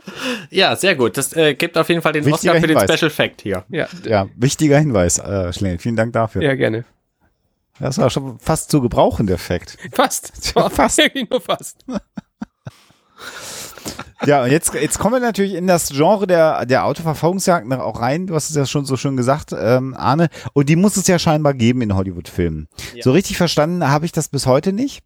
Ähm, ich, ich, Wenn es eine gut gemachte mit schönen äh, Effekten ist, dann finde ich die auch ganz nett. Aber im Grunde genommen, pff, aber macht halt auch einen Film länger. Das ist, glaube ich, so ähnlich wie bei den Disney-Filmen, wo gesungen wird. Damit der Film irgendwie auf Spielfilmlänge kommt, muss ein Actionfilm auch eine Autoverfolgungsjagd haben, weil da kannst du halt nochmal fünf, sechs Minuten Filmlänge haben, obwohl das einfach unfassbar viel Geld ja auch kostet, so einen Scheiß zu drehen. Aber gut. Und dann kommt genau diese typischen LA-Fahrten durch diese sehr engen Haus-an-Haus-Gassen. Ja. ähm, wo sie dann einfach äh, echte Straßen kreuzen, wo dann natürlich auch Autos drauf fahren. Das sieht ultra gefährlich aus und ist es wahrscheinlich im echten Leben auch. Aber in so einer Hollywood-Verfolgungsjagd taucht es halt alle Nase lang häufig auf. Was ich jetzt aber interessant finde ähm, äh, an der Autoverfolgungsjagd ist, äh, und das finde ich dann wiederum sehr, sehr gut, dass wir hier nicht nur die Autoverfolgungsjagd haben, sondern Cameron hat diese Sequenz benutzt, um Expositionen machen zu lassen. Das Mhm, heißt, wir mhm. werden jetzt während dieser Autoverfolgungsjagd im Prinzip die gesamte Geschichte erfahren, um die es eigentlich geht, gemeinsam mit Sarah Connor, weil Kyle Reese ihr das erzählt. Und das finde ich wiederum auch sehr, sehr geschickt gemacht. Und das muss auch nicht angenehm zu drehen gewesen sein, weil Kyle Reese natürlich hier, der, der Schauspieler, einfach so tut, als ob er jetzt hier so eine wilde Verfolgungsjagd macht und parallel dazu aber quasi die gesamte Geschichte des Films jetzt aufblätternd äh, für, für ähm, Linda Hamilton. Und das finde ich ganz interessanten Kunstgriff. Und das funktioniert hier erstaunlich gut. Also man nimmt ihm das ab. Ne, es wird dann eingeleitet mit der Frage, ob sie verletzt sei, äh, ob sie angeschossen ist und äh, damit kommt sie dann langsam wieder zu sich und will halt abhauen, aus dem Auto rausspringen Ja. und er bremst sie dann und äh, er hat ihr das Leben gerettet, aber so wie er sich jetzt gerade verhält, was jetzt so kommt, also das, das Ausmaß an Adrenalin und wie er mit ihr spricht, Hm. machen ihn jetzt nicht sonderlich freundlich. Ne? Ja, ja. Weil er sagt ihr jetzt, mach genau das, was ich dir sage. Beweg dich nicht, wenn ich es dir nicht sage. Mach keine Geräusche, wenn ich es dir sage, nicht sage. Ne? Hast du mich verstanden? Ne? Und Ja. sie ist ja äh, fast völlig harmlos. Also es ist ja wirklich äh, gerade ein Trauma, was der Frau äh, da passiert. Und zwar ein richtig übles Trauma. Ähm, und er schreit sie dann halt auch an. So, ähm, er meint's halt gut, aber gut gemeint ist er oft nicht gut gemacht, ne? Hm. Mhm. Ich meine, sie hat ja dann auch weiterhin Angst. Also sie sagt ja auch, hey, Genau. verletz mich nicht. Und Genau. äh, was, was ja einfach niemals seine, seine Intention war. Aber Genau. es ist in dem Moment halt einfach auch für niemanden zu erkennen, der es nicht weiß. Also, und die, wir, wir als Zuschauer wissen es ja eigentlich auch immer noch nicht besser. Nee. Wir wissen ja immer auch nur noch, dass er, ja, er hat ihr irgendwie das Leben gerettet und der, der Ani ist ein seltsamer Dude irgendwie, aber mehr wissen wir halt auch nicht. Genau, und dann fährt er erstmal sehr wüst, wieder ein bisschen Auto über einen Bürgersteig auch äh, und dann zurück auf die Straße und dann kommt ihm der Satz, ich bin hier, um Ihnen zu helfen. Genau. Und, Und dann stellt stellt- er sich vor und dann, ja. Genau, I'm Reese Sergeant TechCom und sagt ihr seine, seine Dienstnummer äh, und sagt ihr, dass er sein Auftrag ist, sie zu beschützen. Ja. Und dann kommt der interessante Satz, you are targeted, you've been, tar nee, you are targeted? Nee, you've been targeted for termination, ne? Und da kommt ja auch dieser Begriff Termination das erstmal auf ja, vor, ne? stimmt, ja. Also ich meine, das ist ja jetzt, ist ja jetzt nichts, ähm, nichts, also im Englischen jetzt nicht kein, beso kein besonderes Wort, also einfach Beenden. beenden, also ja, du, du sollst, ich, ich vermute mal, dass man sowas, äh, ich muss es gestehen, ich habe gar nicht genug Erfahrung im, im Anheuern von amerikanischen äh, Hitmen, aber vom, also wie heißt Hitman auf Deutsch? Äh, ähm, äh? Auftrag, auf, auf, Auftragskiller. Auftragskiller. Auf, Auftragskiller. Genau. Also da habe ich einfach nicht genug äh, genug äh, Erfahrung drin, aber ich vermute mal, dass das da ja auch wahrscheinlich so ähnlich heißt. Ich überlege gerade, äh, the service will be terminated ist halt auch bei Zügen. Also Endstation äh, gibt's ja häufig im englischen Sprachgebrauch, ist dann the service is terminated here oder will be terminated in. Äh, also der Begriff ist ja sehr vielfältig im Englischen auch verwendbar. Und ich glaube nicht, dass du zu einem Hitman sagst, äh, terminate, sondern Irgendwas Verschwobenes. ja, wir alle haben offensichtlich das noch nicht gemacht, sonst wüssten wir es wahrscheinlich. Äh, Ich, ich wollte mich hier nicht outen. Ja, ist auch besser so. Das kann auch als juristisch gegen dich verwendet werden. Muss. Eigentlich muss es das auch, ja, du Ja. hast recht. Ich find's lustig, wenn ihr als Kyle sie so am Arm packt und sie anschreit, dass sie die ganze Zeit mit dem Lenkrad rumwackelt. Ja. Auf einer geraden Straße. Ja, du kannst halt so nicht Auto fahren, das ist halt Bullshit. Also du kannst nicht mit der Geschwindigkeit ein Auto fahren, schon gar nicht ein amerikanisches Auto äh, und dann so auf dem Nachbarsitz noch haben und dann noch über den Bürgersteig nebenbei fahren und anderen Ja. Autos ausweichen. Das ist halt. Also er sagt im Deutschen auch, Ähm, sie wurden als Ziel zur Vernichtung ausgewählt. Und ähm, Na, das passt ja aber auch. Also, ne, Termination geht. ja, ja, Ja. genau. Also Aber da hätte man, da hätte man wahrscheinlich heute, wenn man ein guter Übersetzer wäre, gesagt, sie sollen terminiert werden. Hätte man wahrscheinlich. machen, hätte ja, man machen können. Vielleicht auch nur bei hm, schwierig, weil das sagst du doch im Deutschen auch erst seit Terminator. Ja. Nee. Also das, das Meinst du? Das, wa- wage ich zu behaupten. Also ja, aber das wäre ja schön gewesen, das damals zu machen. Ja, die, die wäre es definitiv. Ich überlege doch gerade, weil die ein, ein Satz, äh, ich überlegte die ganze Zeit, wo ich denn das Wort Terminate in den, in den USA herkenne, und das sind die Kammerjäger. Ja. Ex Exterminator heißen die. Genau. Und du sagst aber halt auch Terminate Insects oder sowas. Exterminate oder nicht? Sagst du auch, ja? Aber die, nur wenn man das schon mal gemacht hat, dann ist man ein Exterminator. Richtig, genau. ähm, Holy crap. Aber im Deutschen, glaube ich, hätte man damals so einen Satz wie, ähm, der, der Junge ist hier, um dein Date zu terminieren, ähm, hätte man auch anders verstanden als äh, heutzutage. Ja, aber das wäre ja gut gewesen. Also, der, der, also hier ist ja jemand aus der Zukunft, der kann ja auch eine andere Sprache benutzen. Ja. Ja. Hätte man spielen können. Muss man nicht, hätte man. hätte man. Ist trotzdem gut, muss ich sagen. Und dann sehen wir wieder den, ja, du, und ihr habt echt recht, also den augenbrauenlosen Arnie. Und das macht ihn, das ist ein geiler Trick. Jetzt müsste ich mal gerade einmal zurückspringen. Das interessiert mich jetzt, ob er vorher Augenbrauen gehabt hat in der Disco. Während du das machst, ähm, gehen wir Ja. nochmal auf die, auf die Sprache ein, weil er spricht jetzt nämlich. Ähm, und erzählt einfach äh, Dinge, die man so als Polizist so einem Funkgerät in einem Polizeiauto erzählt. Nämlich, wo er hinfährt und was er so vorhat. Und macht sich damit auch überhaupt nicht verdächtig. Und das finde ich, äh, das ist halt so der erste, ähm, der erste Hinweis auf seine Anpassungsfähigkeit. Und er spricht halt auch einfach mit einer anderen Stimme. Nee, der erste natürlich nicht, aber so, ähm, es ist halt einer von den vielen. Also der ist offensichtlich sehr anpassungsfähig, um sein Ziel zu erreichen. Er spricht mit einer anderen Stimme, ist das so? Ja, ja. Im Ja, er spricht mit der Deutschen nicht. Das ist spannend. Also im Nee, im Deutschen, Englisch spricht er mit der Stimme. er halt mit so einer Stimme vielleicht ein bisschen anders. Nee, im Amerikanischen macht er die Stimme des, äh, des äh, Polizisten nach. ah, Genau. geil, Also, okay. und, also es ist in dem Moment auch tatsächlich sicherlich der Schauspieler des Polizisten, der Genau, ja, ja, genau. Weil, ähm, es sei denn, er sagt, ey, was was, ich lasse einfach mal den österreichischen Akzent weg. Äh, Mal eben. Genau. Also ist definitiv, er wird da an der Stelle definitiv nochmal synchronisiert von jemand anderem. Äh, aber da halt auch, macht halt ganz klar, das ist für ihn kein Problem. Seine Stimme ist halt synthetisch. Keine Ahnung. Jetzt ist die, jetzt ist die Frage, ob du das unterscheiden kannst, ob er jetzt im Deutschen vorher mit einer anderen Stimme gesprochen hat. Arne.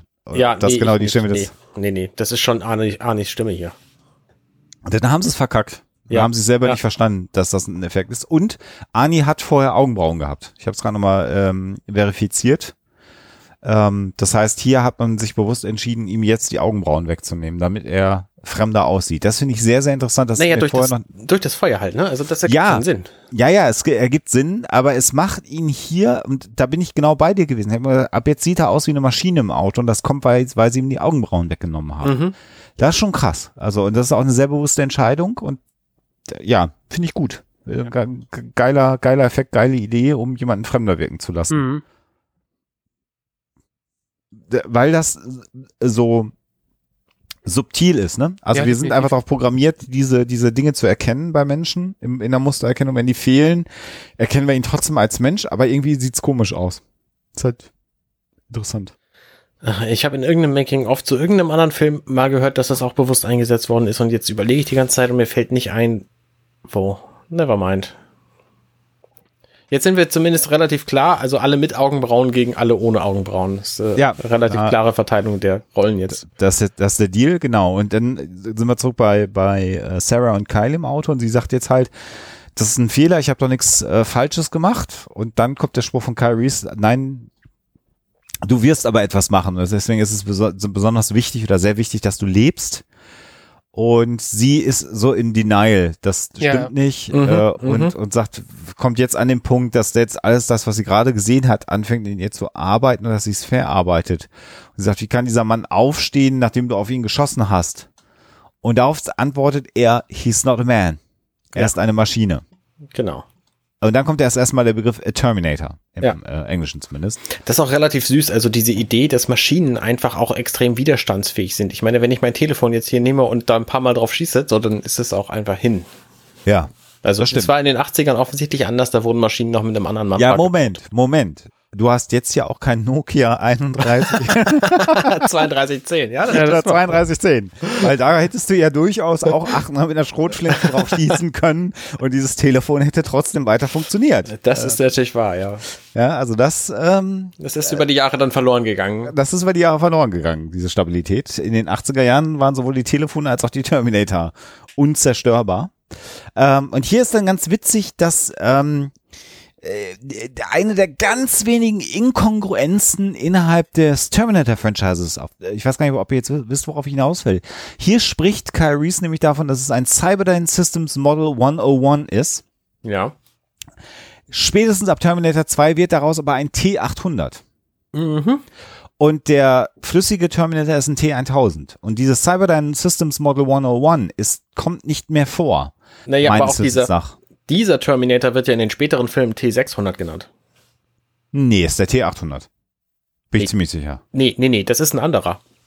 Das ist tatsächlich ein T600, soweit ich informiert bin. Und der Terminator, der dann im zweiten Teil kommt, das ist ein T800. Nein, das ist ein T1000. Und der gute Terminator, also der gute Terminator im T2 ist der T800.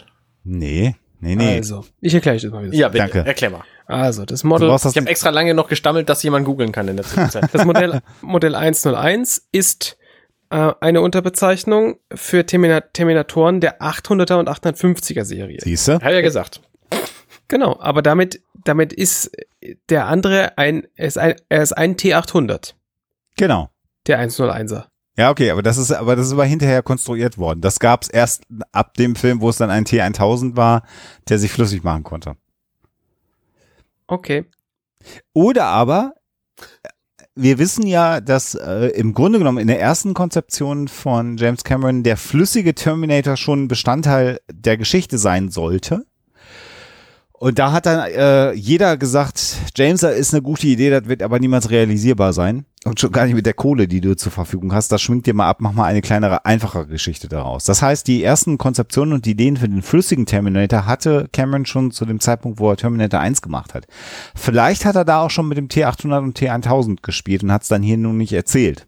Das mag ja sein, dass er das irgendwo in seinem äh, Notizen, äh, die er nachweislicher Art äh, immer angefertigt hat, zu allen Ideen, die er hatte, berücksichtigt hat. Aber interessant ist eben, dass dieses Model 101 nicht mehr im zweiten Teil Model 101 ist, sondern den einfach ein T800 ist. Das ist einfach ein bisschen, ein bisschen inkongruent. Kann man alles schön reden, aber ja. Na- Nachtrag übrigens der T600, von dem irgendjemand gerade sprach. Ähm, Das ist übrigens der hautlose Terminator, der in Ah. äh, Die Erlösung zum ersten Mal auftrat. Ja, das ist ja kein Terminator-Film. Aber das, ist, weiß eigentlich keiner, weil den Film gibt's ja gar nicht. das sind alles Filme, die ich, das ist, erzähl mir noch, es gibt mehrere Matrix-Teile. Was? Nein, nein, nein, alles gut. Aber die hinteren Terminals habe ich echt nicht so. Ist eine andere Geschichte. So, wir verfolgen sie jetzt hier ein bisschen weiter noch und Das ist so beeindruckend, dass man den, dass man nicht weiß, okay, dieses Auto ist gerade in einer Verfolgungsjagd, denn das hat quietschende Reifen. Das ist ne, egal, was dieses Auto macht. Es ist einfach, ich komme da nicht drüber hinweg. Das fährt einfach auf einer Straße und biegt ab und es, die Reifen quietschen wie Hölle. So, ich muss leider noch mal, ich habe ich, ich habe euch jetzt einfach nicht zugehört, sondern derweil äh, also mein großes, mein großes äh, Buch der Terminator-Fakten ja, äh, gewälzt. ja. Ähm, weil Cameron hat das auch selbst erklärt. Ach. Genau, der hat das, äh, und zwar im äh, Kommentar von Terminator 2. Ah, die habe ich noch nicht, noch nicht lange nicht mehr geguckt. Aber ja, ja, ich mir ist mal jetzt erst eingefallen, weil Ja, ich ist klar. gerade in der Ja, Vorbereitung ja, nochmal völlig, alle, völlig gut. alle Terminator-Filme angeschaut habe. Ähm, also, der T800 ist das Endoskelett von der 800er Serie. Und Ja. alle, alle T800, äh, alle, nein. Und der 101 ist der, ist die, ist die Haut, die Haut, ah, Ansicht des, des Ja. T800er Endoskeletts. Also alle 101er sehen aus wie Schwarzenegger, 102er anders. Ah. Verstehe. Und dann gibt's doch noch die Baureihe, die mit, das erklärt ja Kyle Reese auch, glaube ich, jetzt gleich oder später im Film, die anderen waren mit Kunststoff überzogen. Die sahen noch unecht aus, das wird wahrscheinlich dann nochmal eine andere Baureihe gewesen sein, aber auch mit dem T800 Endoskeleton. Genau, und jetzt, wenn du dir jetzt Ah. dich erinnerst an die Szene am Anfang, ähm, als dieser in diesem Bunker, wo die ganzen, wo die ganzen Menschen sind, als Ja. plötzlich da dieser Typ reinkommt, das waren 102er. Ah, Dann macht das natürlich alles wieder total Sinn. Eben. Ach, der gute James, der hat alles durchdacht. Der, genau. Das hat er sich aber auch ausgedacht, weil ihm das Leute gesagt haben, dass das nicht konkurrent ist. Da kannst du aber Gift draufnehmen. Das eine, irgendwie gesagt, Mr. Cameron. Hat sich das on the spot ausgedacht. Und dann hat, er, hat er mit dem Audio gesagt, so Kinder, pass mal auf. Der Papa erklärt euch das jetzt mal, wie die Terminator gebaut werden. Ja. Ist es nicht übrigens so, dass es äh, tatsächlich heute ähm, eine Firma Cyberdyne gibt? Also eine reale Firma, die Cyberdyne heißt? Ich meine ich ja, ne? das neulich gesehen, also neulich Ja. ist gut. Ähm, aber ja, ich hatte, ich erinnere mich da irgendwie daran. Es gibt auf jeden Fall die Cyberdyne IT GmbH, aber ich, äh, das, aber das meinte ich nicht. Und es gibt sogar The World's First Cyber Ja, ja, genau. Robot. Also Das ist tatsächlich die Firma Cyberdyne Inc. Äh, und die bauen tatsächlich noch Roboter. Das finde ich auch irgendwie Der sehr Hall, geil. der Hall. Der Hall, äh, äh, künstliche Ja, Intelligenz. das ist ein bisschen bescheuert. Äh, Hybrid Assistive Limb. Also da geht's um ähm, äh, ähm, Prothesen offensichtlich. Äh, schönes Ding, da kann man ja viel machen inzwischen mit dem Zeug. Interessanterweise heißen sie aber eben nicht Cyberdyne Systems. Das Mhm. beruhigt mich dann doch wieder sehr. Das heißt, dass da nicht irgendwelche Arm- oder Beinprothesen irgendwann böse werden. Äh, vielleicht da noch, wo wir schon heute das Thema nutzlose Seitenfakten haben. Äh, ein Dyne ist übrigens eine Krafteinheit, die, Ah, die ja, niemals, stimmt. die niemals äh, irgendwie offiziell als, als solche übernommen wurden. Äh, wo wurde mal vorgeschlagen, irgendwie 1873, schon ein bisschen her. Das habe ich aber schon mal gehört gehabt. Das mit dem äh, Dün also Düne, also Genau. Dyne als, als ein, eine, eine Einheit für irgendwas. Genau. Um noch eine Schleife zu drehen übrigens, ich möchte doch mal darauf hinweisen, dieses 101 Körpermodell, ähm, das wurde nach einem Chief Master Sergeant William Candy der United States Air Force äh, entwickelt. Zum Glück nicht nach John Candy. Stell Nee, das nee, vor. zum Glück nicht. Nee. Ja. Nee, das konnte man sich damals nicht leisten. Der wollte nicht mitspielen. ja. Oh, das bekommt ihr nur äh, bei ähm, Werketreu James Cameron im, im 8-Minuten-Takt. Genau. Richtig. So, wir müssen aber noch ein bisschen was schaffen heute. Genau. Müssen wir. So, und dann, Deswegen sagt, fahren die jetzt auch weiter. und dann sagt sie, äh, also sie, sie sagt, die Alte, also Sarah Connor sagt dann, eine Maschine wie ein Roboter.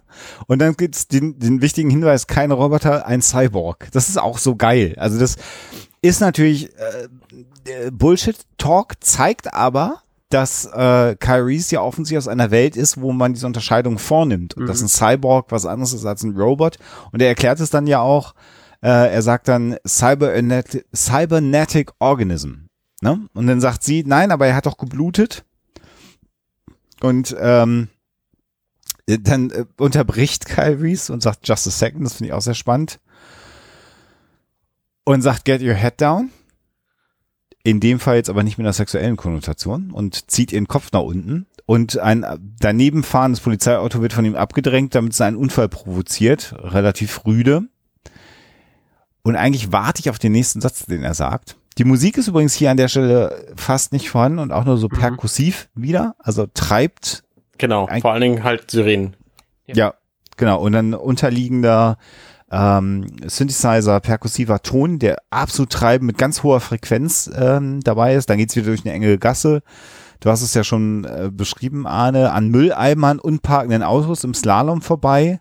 Ist auch erstaunlich, dass die genauso stehen, dass da immer ein Auto durchpasst. Ne? Ja, Funktioniert ja. auch nur in Hollywood. Naja, in echt willst du ja auch, dass der Müll abgeholt wird. Also vielleicht stellst du dann auch schon clevererweise deinen Müll Ja. so hin, dass er Das nicht das Müllauto behindert. Genau, und dann so ein bisschen gestelzt, bremst Kyries und der Polizist gerät in Panik, bremst, stellt sich quer und Kyries fährt ihm nochmal in die Karre rein. Bisschen konstruiert, aber gut, lassen wir mal laufen.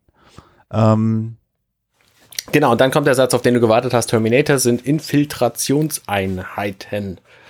erst Nämlich- fahren sie noch, erst fahren sie noch in eine, in eine Tiefgarage rein. Genau, und dann sagt er diesen Satz, äh, nämlich halb Mensch, halb Maschine. Also sie haben halt Genau.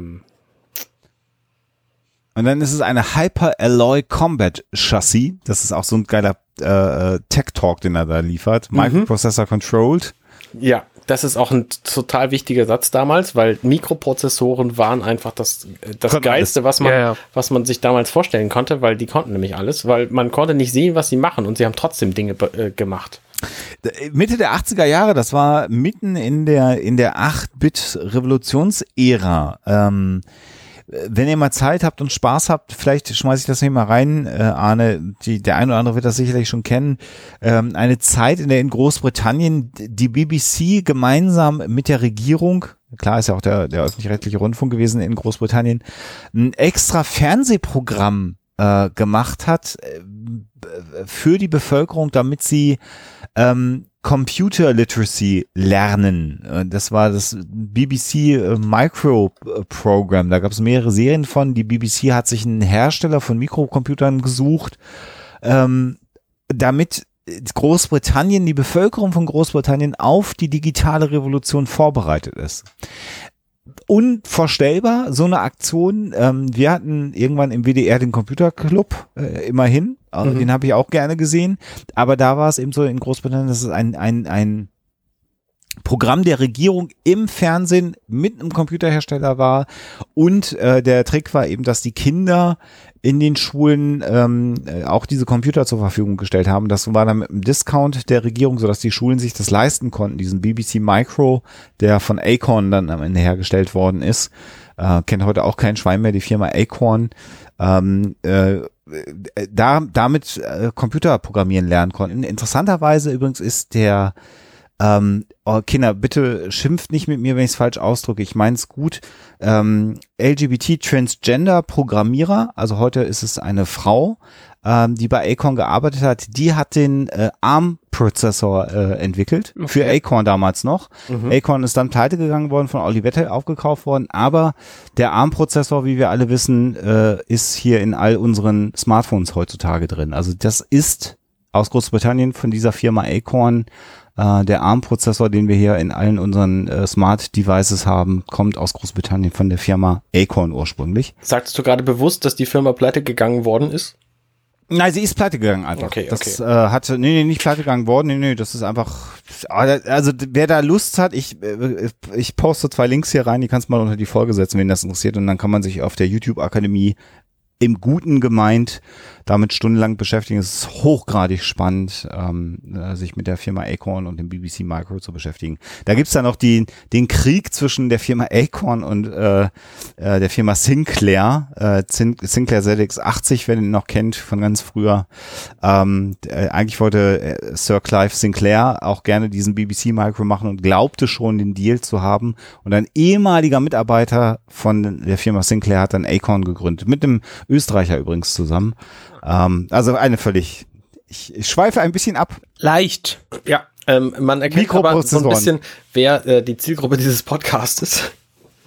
Nämlich Ja, Leute, die so, so, sich sowas äh, anhören mögen. Der, ja, vor allem mit 40er Menschen, die in Erinnerung äh, schwelgen wollen. Und so langsam auf die 50 zugehend. Damals die 8-Bit-Zeit, als wir alle noch programmiert haben. Das habt ihr alles gar nicht erlebt, Nö. Ann und Schlingel. Das kennt ihr nur aus der Geschichte. Ja, ja. Genau, aber ähm, Mikroprozessoren, damals eben der heiße Scheiß und deswegen musste es erwähnt werden. Und innen drin eben ein Chassis, äh, was gut gepanzert ist, wird auch nochmal erwähnt. Und außen ist es Living Human äh, Tissue. Genau. Und an der Stelle möchte ich nochmal einfügen, und da kann ich nochmal den Bogen zu den dunklen Diskotheken äh, meiner Jugend. Ich nehme Äh, noch mal einen Schluck, Sekunde. Huh. ähm, ziehen, denn es gibt einen Song der Firma Front, äh, der Firma sage ich schon, der Band Frontline Assembly. Ich bin, ich rede mich in Rage heute. Äh, kanadische Band Frontline Assembly, äh, gegründet 1985, ähm, ist im Grunde genommen in verschiedenen Besetzungen heute noch aktiv. Ähm, und die hat einen Film, äh, einen Film, ich bin äh, völlig in Rage, einen Song gemacht, der Mindphaser heißt.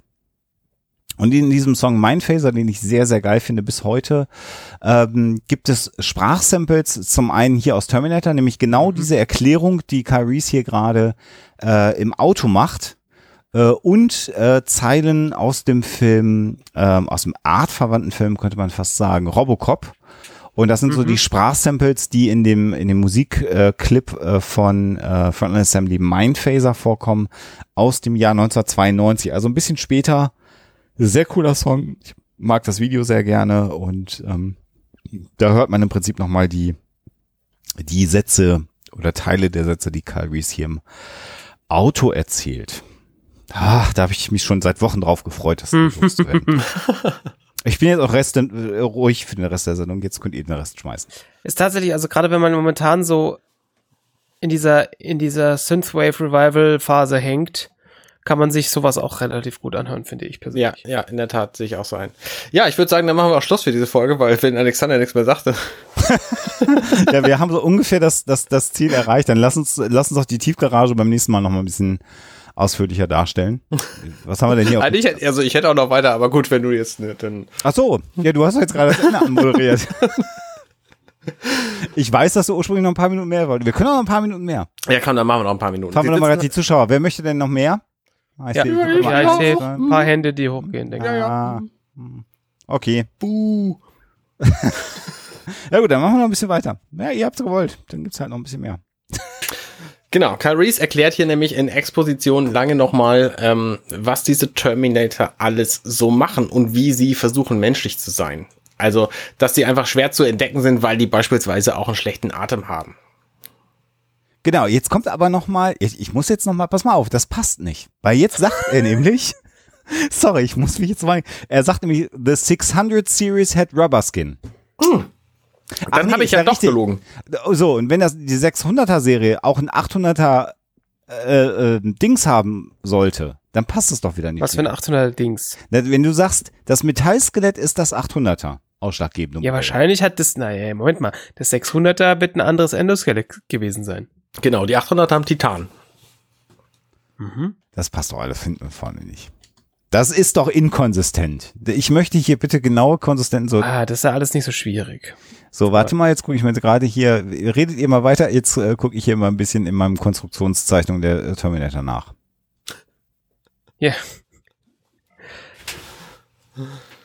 Ähm, Sarah jedenfalls äh, beschwert sich dann, dass man so ein Gerät ja noch gar nicht basteln könne und dann sagt er, ja, nee, noch nicht, weil ich komme nämlich aus der Zukunft. Und das ist dann der Moment, wo sie quasi völlig austickt und den Wagen verlassen will.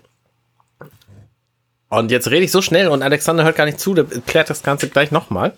Macht aber nichts. Ähm, er, äh, Kyle Reese erklärt jetzt quasi on the fly auch nochmal, dass es verschiedene Arten von Zukunft gibt und er nur aus einer möglichen Zukunft kommt und die möchte er gerne ändern. Und das ist ein Konzept, über das wir, glaube ich, eine ganze Weile reden könnten, wenn wir das jetzt drauf anlegen, weil das ja mehrfach in der Serie wieder aufgegriffen und gegebenenfalls auch angepasst wird. Also, dass man die Zukunft, aus der manche von den Figuren kommen, ähm, ändern kann oder eben auch nicht. Und äh, ich weiß nicht, wie weit wir da an dieser Stelle drauf eingehen wollen, weil wir besprechen von den Filmen, von den inzwischen sechs Filmen ja nur zwei.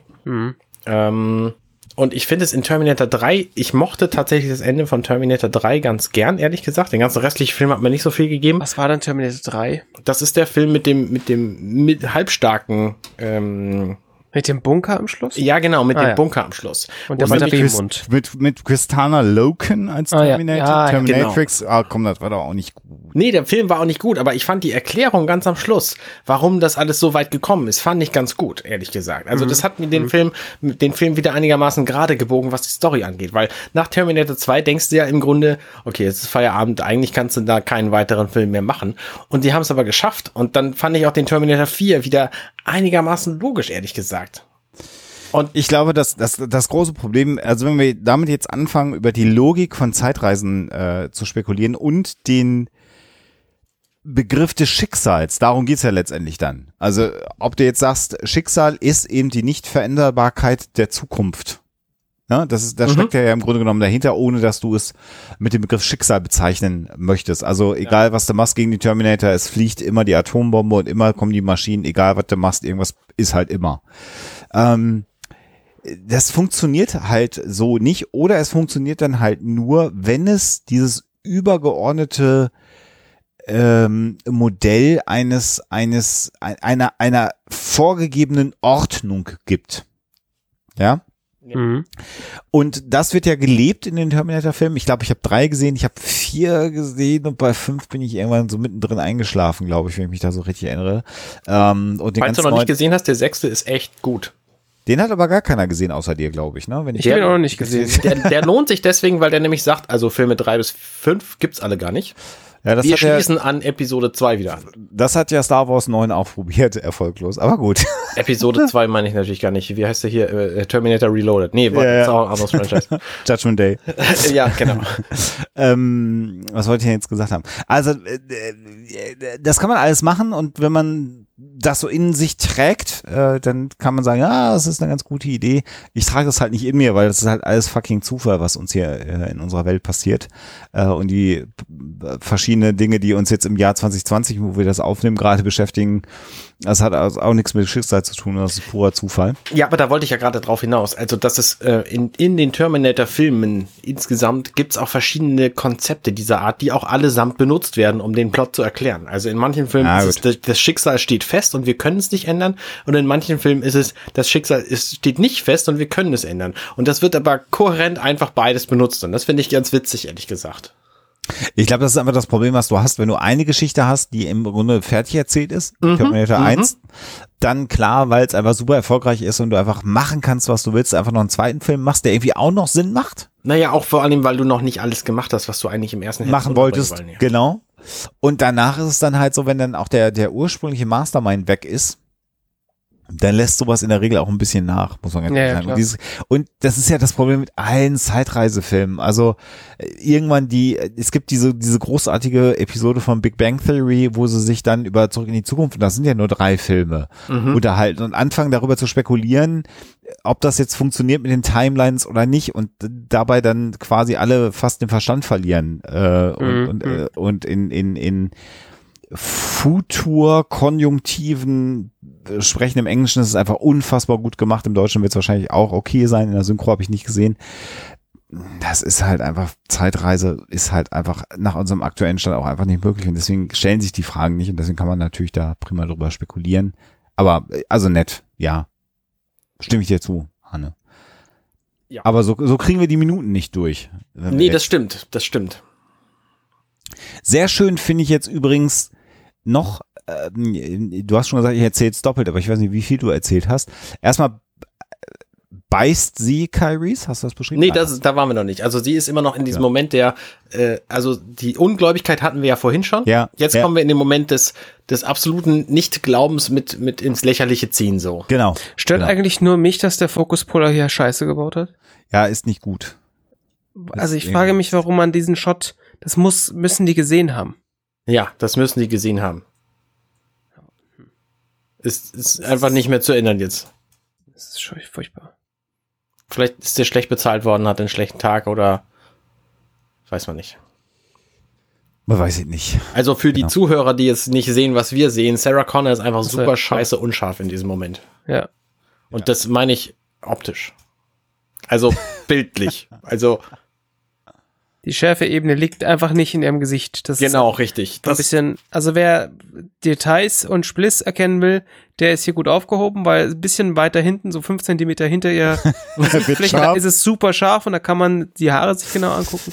Aber Gesicht ist halt nicht ganz scharf, Ja. was ein bisschen schade ist, weil besonders im Kon Kontrast dazu ähm, der Fokus bei Kyle Reese einfach sehr gut sitzt, so wie er halt sein soll. bombig.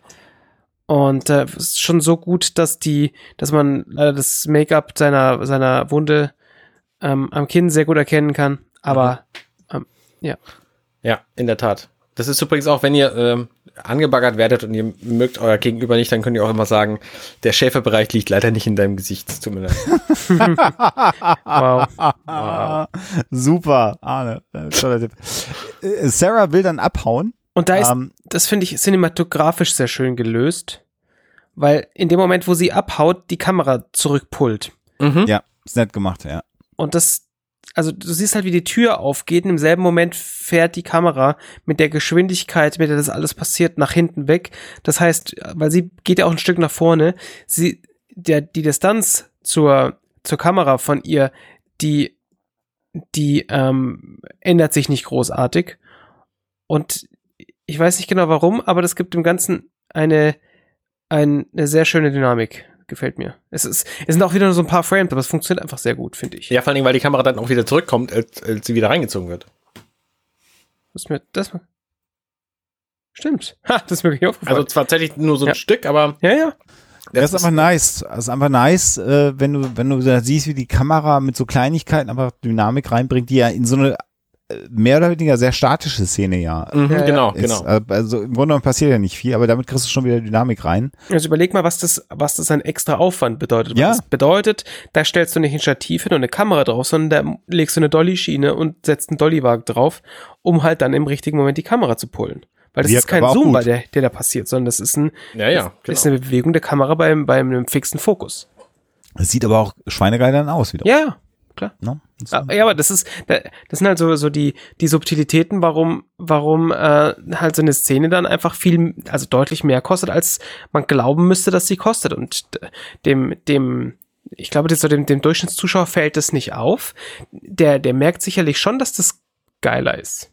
Äh, Aber- das ist genau der Punkt. Also wenn du Terminator ähm, anguckst und vergleichst mit anderen Filmen der Zeit, die auch ungefähr vergleichbar viel gekostet haben, Mhm.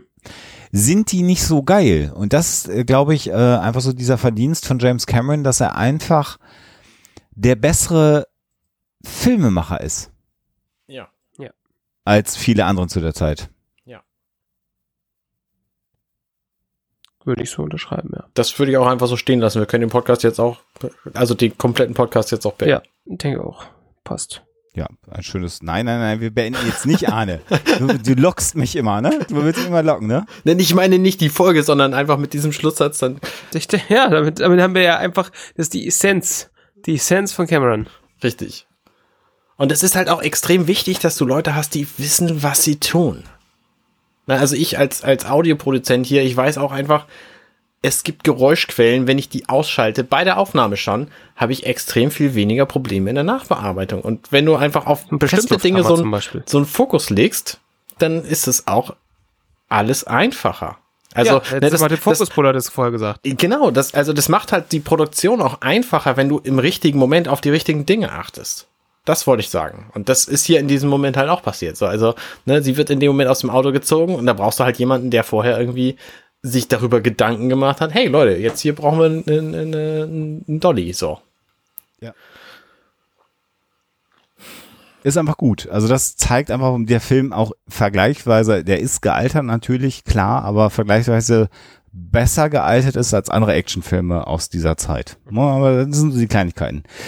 Aber lass uns nochmal zurückkommen, dass sie ihn jetzt in die Hand beißt und Mhm. er ja auch relativ lange diesen Schmerz aushält. Mhm. Und dann finde ich nämlich seine Ausführungen sehr spannend, die er äh, jetzt sagt. Äh, Cyborgs spüren keine Schmerzen, ich tue das schon. Machen sie das nicht normal und sie hat halt Blut im Mund und du siehst, dass sie ihm halt wirklich eine, eine Wunde gebissen hat in der Hand. Und jetzt kommt eigentlich ein, ein Monolog, den ich, den ich super gut finde und der dann ja auch wie so Wirkungstreffer äh, auf Sarah Connor sind. Ne? Er sagt jetzt nämlich, hör, hör mir gut zu, der Terminator ist da draußen, Du kannst nicht mit ihm verhandeln. Du kannst nicht mit ihm äh, logisch äh, dich auseinandersetzen. Äh, er hat kein Mitleid. Er fühlt kein, kein, keine Schuldgefühle. Oder er fühlt auch keine Angst. Und er wird nicht stoppen, so bis er dich gekriegt hat. Ja. Und das ist so, äh, äh, er beschreibt ihr da diese absolut hoffnungslose Situation eigentlich, in der sie sich befindet. Und das kommt jetzt auch gerade bei ihr Genau. an. Und äh, weil der Unterschied ist im Vergleich zu allem, was vorher war. Also äh, während, während er, er hat ja schon Monolog gehalten im Auto, während sie gefahren sind. Mhm. Da war das mehr ein, ich schrei dir an, ich, ich schrei dir an, ich schrei dich an und äh, sag, dass du jetzt gefälligst auf mich zu hören hast, dann als sie in die in dieses äh, Parkhaus reingefahren sind, war das halt so Technobabble, so äh, was das für eine wa- was das alles für ein Ding ist. Und jetzt ist er halt auf einer auf so einer emotionalen ganz anderen Ebene. Also jetzt äh, äh, sa sagte ihr, pass mal auf, das ist das tatsächliche Problem und der ist hinter dir her und ähm, du du hast da keine Chance, also wir oder man hat keine Chance gegen dieses gegen dieses Ding ähm, da ist es dann gar nicht mehr, also da, da, da, er hält ihr kein, keine, keine Standpauke in irgendeiner Form oder und er versucht ihr auch nicht zu erzählen, ähm, wie geil die Mikroprozessoren in dem Ding sind, sondern es ist einfach so, er ist ja auf so, also er, er ist halt auf so einer persönlichen Ebene irgendwie. Ja, ja, klar. Es ist halt einfach eine sehr, sehr endgültige Darstellung, der er hier bietet. Ja. So, also Und das- es, es funktioniert einfach nicht, als dass wir den irgendwie platt machen. Ich habe selber keine Ahnung wie. Also, ne, sie fragt ihn ja dann auch, ob es, Genau. ob es machbar wäre, ihn zu, umzubringen. Und es geht einfach nicht. Und sie müssen fliehen, weil sie einfach gar keine andere Chance haben. Genau, genau. Ne? Also sie sagt, kann man ihn stoppen und er sagt, ich weiß es nicht. Mit den Waffen, die ihr hier habt, ich weiß es nicht. Ja. Und das ist einfach auch eine sehr, sehr harte Szene. Also das ist jetzt so, jetzt sind wir drei, vier Stunden knapp drin im Film. Und jetzt ist die Geschichte klar. Er soll sie beschützen, er hat aber keine Ahnung wie. Er kann also mit einer normalen Waffe auf das Ding ballern, wie er möchte. Und das interessiert ihn gar nicht. Mhm. Offensichtlich. Im Moment zumindest, der Terminator. Und äh, ja, das ist eine ziemlich ungünstige Situation, in der wir uns jetzt gerade befinden. Hier übrigens finde ich jetzt dann im nächsten Schnitt sehr schön, man sieht erstmal Arnie im Polizeiauto, wie er äh, scannend irgendwo Mhm. lang fährt. Genau, hier hat er seinen Ani-Scan. Also, dass die Augen zuerst die Richtung wechseln und dann der Kopf hinterher. Das nachzieht, genau. Das hat äh, Schwarzenegger sich selber damals ausgedacht und das fand Cameron so gut, dass er das dann einfach übernommen hat. Und äh, das ist seitdem halt so ein typischer Blick für Terminator, dass Ja. die quasi ihre Augen, weil das reicht am Anfang irgendwie die Augen äh, bewegen und dann eben den Kopf. Erst dann, wenn es nötig ist, den Kopf zu bewegen. Ja, genau. Und man sieht in dieser Sequenz das relativ subtil, ähm, auch das leuchtende Blaulicht, äh, weil man immer wieder so ein rotes Licht aufblinken sieht, so Mhm. oben rechts. Das heißt, man sieht also, dass er mit Blaulicht, der mit dem amerikanischen Blau-Rot-Licht, also durch die Gegend fährt. Und dann sehen wir einen Schnitt, wo so ein Polizeiauto in der Tiefgarage unterwegs ist. Und der erste Gedanke, den ich immer habe an dieser Sequenz, ist, dass das Ani ist, der durch die Tiefgarage fährt. Und dann sieht man aber erst, dass da zwei Leute in dem Polizeiauto sitzen, von dem Mhm. einer eine Taschenlampe hält. Das ist aber ein schön gemachter Effekt, um, um dem Zuschauer kurz vorzutäuschen, dass Ani sie schon gefunden hat. Ja, Was natürlich nicht stimmt. Aber wir, genau, wir wissen ja, dass er an dem am Polizeifunk hängt. Genau, und die beiden Polizisten berichten jetzt, dass sie also das Auto gefunden haben und er hört natürlich diese Meldung, dass sie das Auto gefunden haben und Reaktion ist mit quietschenden Reifen und Rauch. Direkt mal die Richtung wechseln. ja. Und dann sieht man so mehrere Szenen, wo einfach zwei Polizeifahrzeuge auf einmal immer im Bild sind und durch dieses Parkhaus fahren.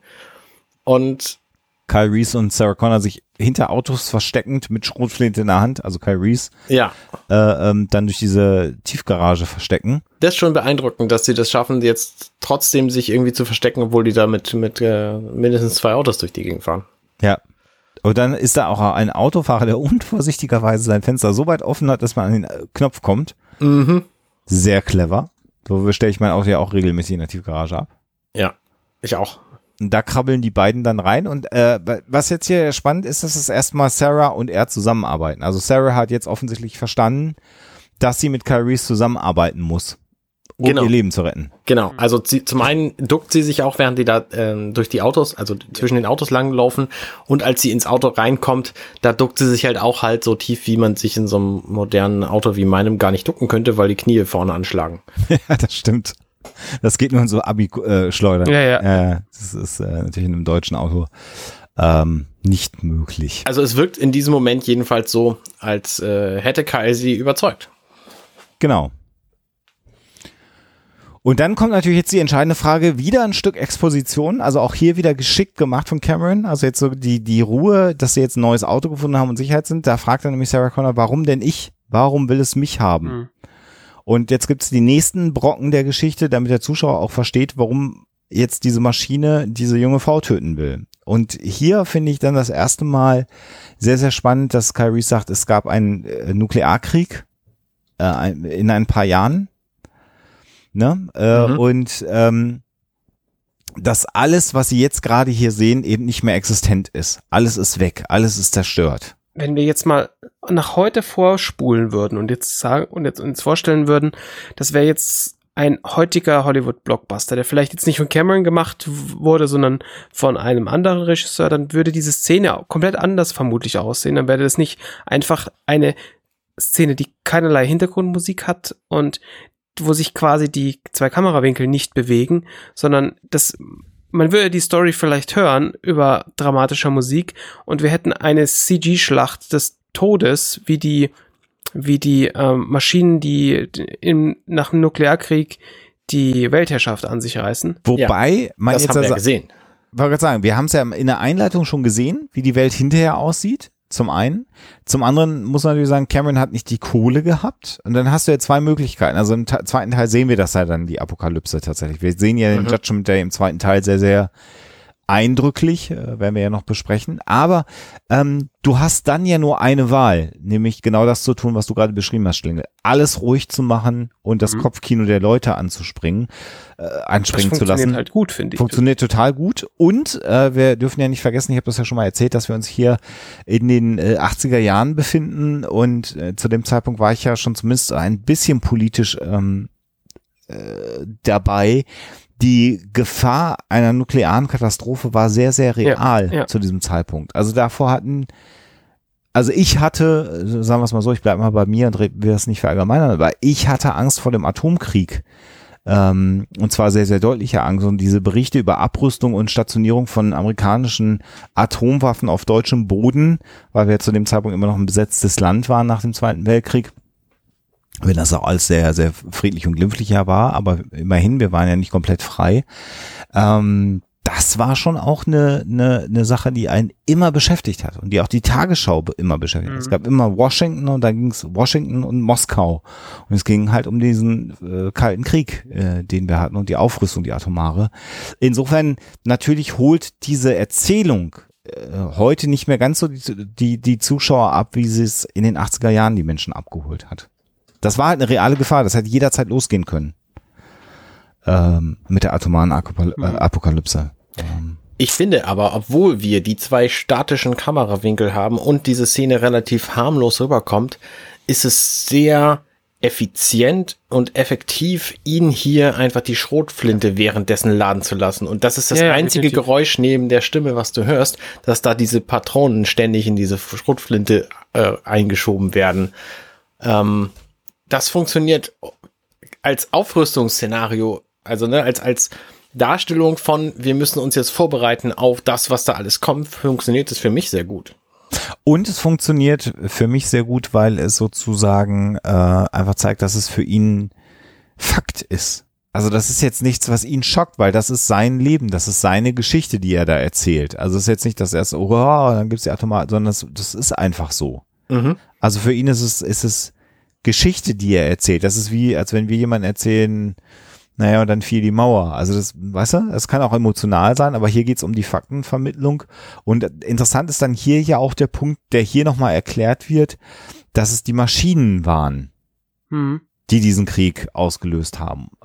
Und äh, dann sagt Sarah Connor halt, das verstehe ich nicht. Und dann sagt er halt ähm, Defense Network Computers, also Abwehr äh, Netzwerke Computer, Verteidigungscomputer, vielleicht wäre der Begriff. Und ne, hooked into everything. Also genau so ein Stück weit die die die die Gefahr. Also wir haben hier die Gefahr durch eine Maschine, also Arnold Schwarzenegger auf der einen Seite. Und diese ganze Miserie ist entstanden, weil wir eine Maschine hatten, Defense Networks, die hooked into everything waren. Also diese Idee einer, einer künstlichen Intelligenz, die sich bildet und die dann entscheidet, dass der Mensch im Weg ist. Darüber haben wir bei Matrix, glaube ich, auch Ja. gesprochen. War es mit Wolfgang M. Schmidt über die Idee der KI? War es die Folge mit Könnte Wolfgang? sein, ja. Oder, also wir haben ja mehrfach auch bei Matrix ja drüber geredet, Mhm. über die Gefahren von KI. Ich erinnere mich, dass wir da auch mit Nicolas Wörl äh, drüber gesprochen haben. Also, äh, das ist ja hier auch nochmal das Thema. Ne, wir haben den Maschinen vertraut, dass sie alles äh, schmeißen sollen, den ganzen Laden. Und dann wurde es halt intelligent. Und dann hat sie die Menschen als Gefahr gesehen. Oder es die Menschen als Gefahr gewesen. Ja, genau. Und hat dann entschieden, dass wir weg müssen. ist schon krass, dass das, dass das immer wieder so ein wiederkehrendes Thema ist in in Filmen. Ja, Die, ja. Ich überlege gerade, wahrscheinlich weiß es keiner auswendig, wo dieses, wo dieses Thema zum ersten Mal aufgekommen ist. Na, im Grunde genommen beschäftigt damit hat sich ja schon Isaac Asimov, ne, mit den drei Gesetzen der Robotik, äh, Mhm. der da quasi diese drei Laws äh, ins Leben gerufen hat, ähm, warum Roboter am Ende nicht gefährlich für Menschen werden können. Und das ist ja so das Motiv in dem Moment, wo wir uns damit beschäftigt haben, dass Maschinen Intelligenz entwickeln können oder Maschinen sagen wir mal, selbstbestimmt handeln können. Das muss ja noch nicht mal intelligent sein, dass man ihnen aber Regeln geben muss, die uns schützen. Mhm.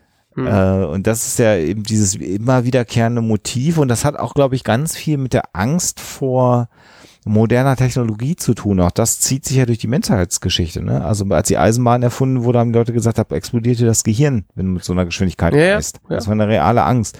Äh, als Mikrowellen auf den Markt kamen, haben die Leute gesagt, das Essen ist verstrahlt, du kannst das nicht essen. Mikrowellen erzeugen Krebs. Ähm, da gehen die Vitamine kaputt, was es als für einen Unsinn gab äh, äh, in, in Bezug auf Mikrowellen. Und jetzt gerade stehen wir vor einem neuen äh, Handy-Standard, vor einem neuen Mobilfunkstandard, wo sich dann Menschen auch schon wieder ausdenken, was das Ding für Gefahren hat, äh, bis hin zur zur Coronavirus-Krise, die durch 5G-Handymasten entstanden sein soll. Also das ist ja so immer diese Angst, vor zukünftiger Technologie, wobei ich persönlich, ähm, das, das sage ich, äh, ohne mich schämen zu müssen, auch dem Thema künstliche Intelligenz so ein bisschen zwiespältig gegenüberstehe. Ähm, für mich bis heute eine Büchse der Pandora und ich glaube natürlich, dass ich in meiner Lebensspanne das nicht erleben werde, dass sich irgendwann mal was sich selbst bewusst wird, aber das wird nochmal ein spannender Moment, sollten wir das mal erreichen. Ich glaube, dass das einfach nicht passieren wird. Aber das ist vielleicht auch ein Thema für einen anderen Podcast so. Ja, genau. Ähm, weil Maschinen machen einfach nichts, was irgendwie intelligent genug wäre. Also so anpassungsfähig wie der Terminator hier äh, sich allein in diesem Film gibt, ähm, ja, da sind wir noch lange einfach nicht. bislang nicht so. Da sind wir noch lange nicht, das stimmt. Da hast du natürlich völlig recht. Ja, und dann knackt er das, das Zündschloss und Sarah Connor fragt ihn dann, ob er diesen Krieg gesehen hat. Da fahren dann wieder die Polizisten vorbei und sie gehen in Deckung. Und Kyle Reese sagt dann, dass er in den Ruinen aufgewachsen ist, nämlich den Krieg nicht gesehen hat. Was äh, dieses, äh, die Polizei fährt hier vorbei ähm, und sie gehen in Deckung, hat zwei, hat zwei ähm, Effekte. Also zum einen ist natürlich, äh, schildert es nochmal die Bedrohung, die um sie herum ist, die nicht der Terminator ist, sondern sie werden von der Polizei gefunden. Die besteht immer noch. Und zum anderen, dadurch, dass sie, dass sie sich wegducken, ähm, ko- kommen sie näher zusammen und die Shots, die wir haben, sind plötzlich viel mehr Close-up. Und jetzt dreht sich ja auch die Geschichte noch mal so ein bisschen. Also jetzt, also die Geschichte, die die Kyle erzählt. Das ist jetzt ja nicht mehr so, pass mal auf, wir hatten hier, hier ist eine, eine Abfolge der, der, der Historie, die passiert ist, hier so, hier Uprising von den Maschinen und so weiter, sondern er erzählt ja hier was, was äh, fast noch bedrohlicher oder erschreckender ist, nämlich diese, diese Entsorgungseinheiten, die, die ja Menschen entsorgen. Und da ist diese, diese noch krassere Nähe zum, des Zuschauers zum, äh, zu diesen beiden Schauspielern, die, die macht das Ganze noch ein bisschen intensiver. Mhm. Vor allen Dingen ist das natürlich auch ein, die, persönliche Darstellung seiner Geschichte mit Ja, ja. diesen, mit diesen Ja, ja. Maschinen. Ja, genau. Also da kommt ja der erste erstmal der Begriff Hunter Killers, ne? HKS, äh, also die Maschinen, die wir ja schon in dem ersten Kurzfilm von Cameron gesehen haben.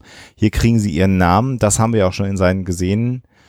Ähm, und interessant und natürlich auch unsinnig, ehrlich gesagt, muss man natürlich sagen, dass die Menschen dafür benutzt wurden, ähm, ähm, andere Menschen äh, zu verbrennen, also die Leichen zu verbrennen. Das hätten die Roboter natürlich auch sehr gut selber hinkriegen können, muss man mal ganz ehrlich sagen. Das macht inhaltlich keinen Sinn.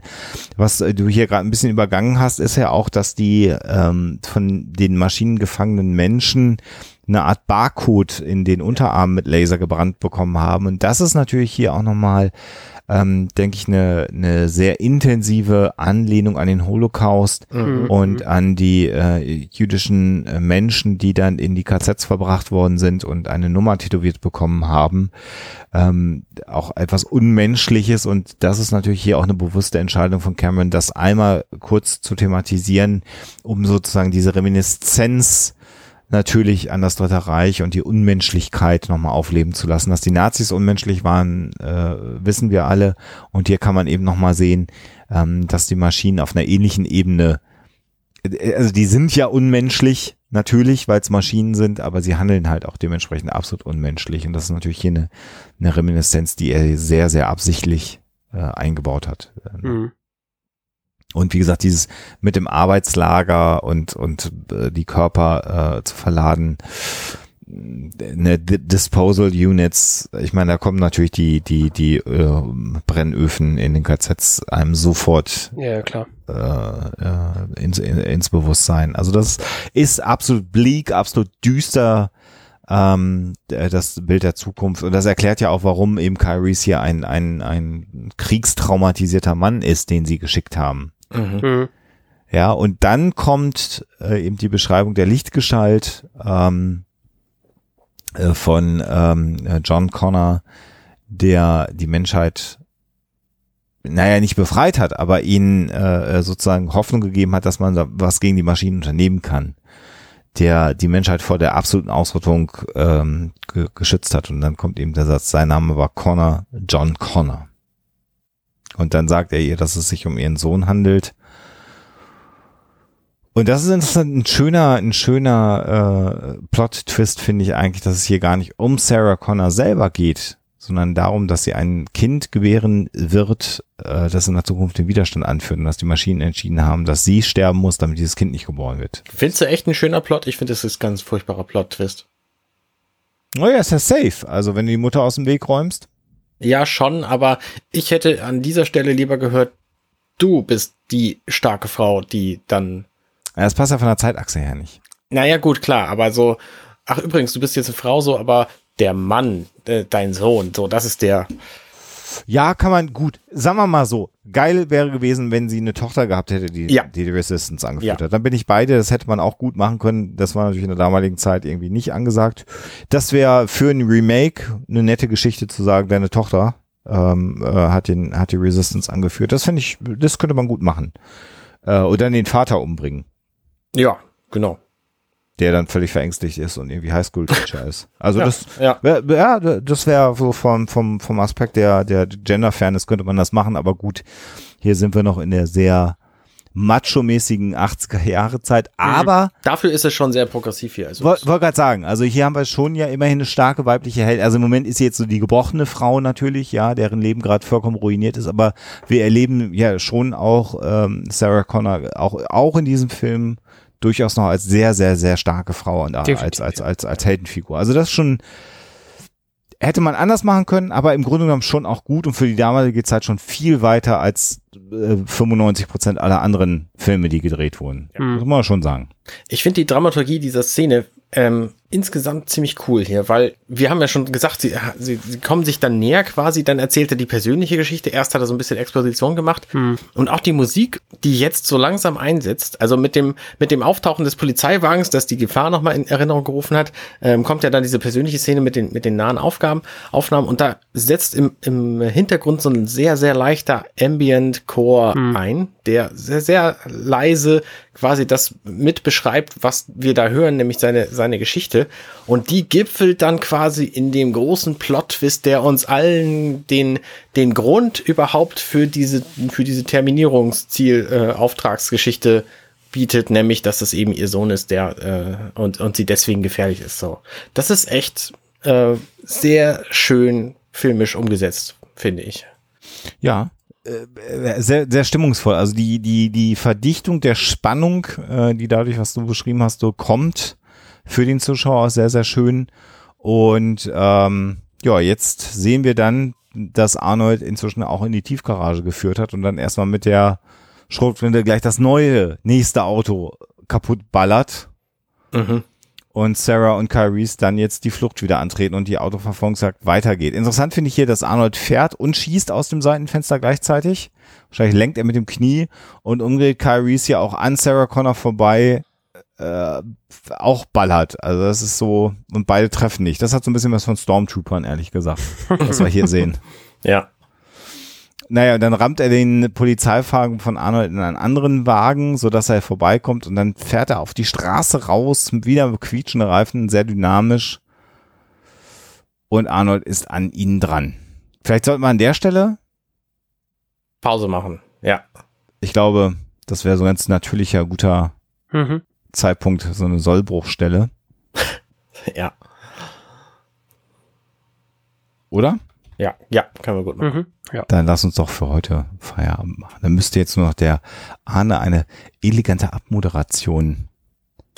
Ich machen. bin gerade noch, äh, sorry, ich bin gerade noch in dem Moment, wo man Arnie zum ersten Mal im, im äh, Parkhaus dann sieht, da fährt seine Autotür an, äh, an so einer Parklücke vorbei und man sieht to serve and to protect, der typische Spruch, der auf diesen Autos drauf stand und die Nummer ist die 1874.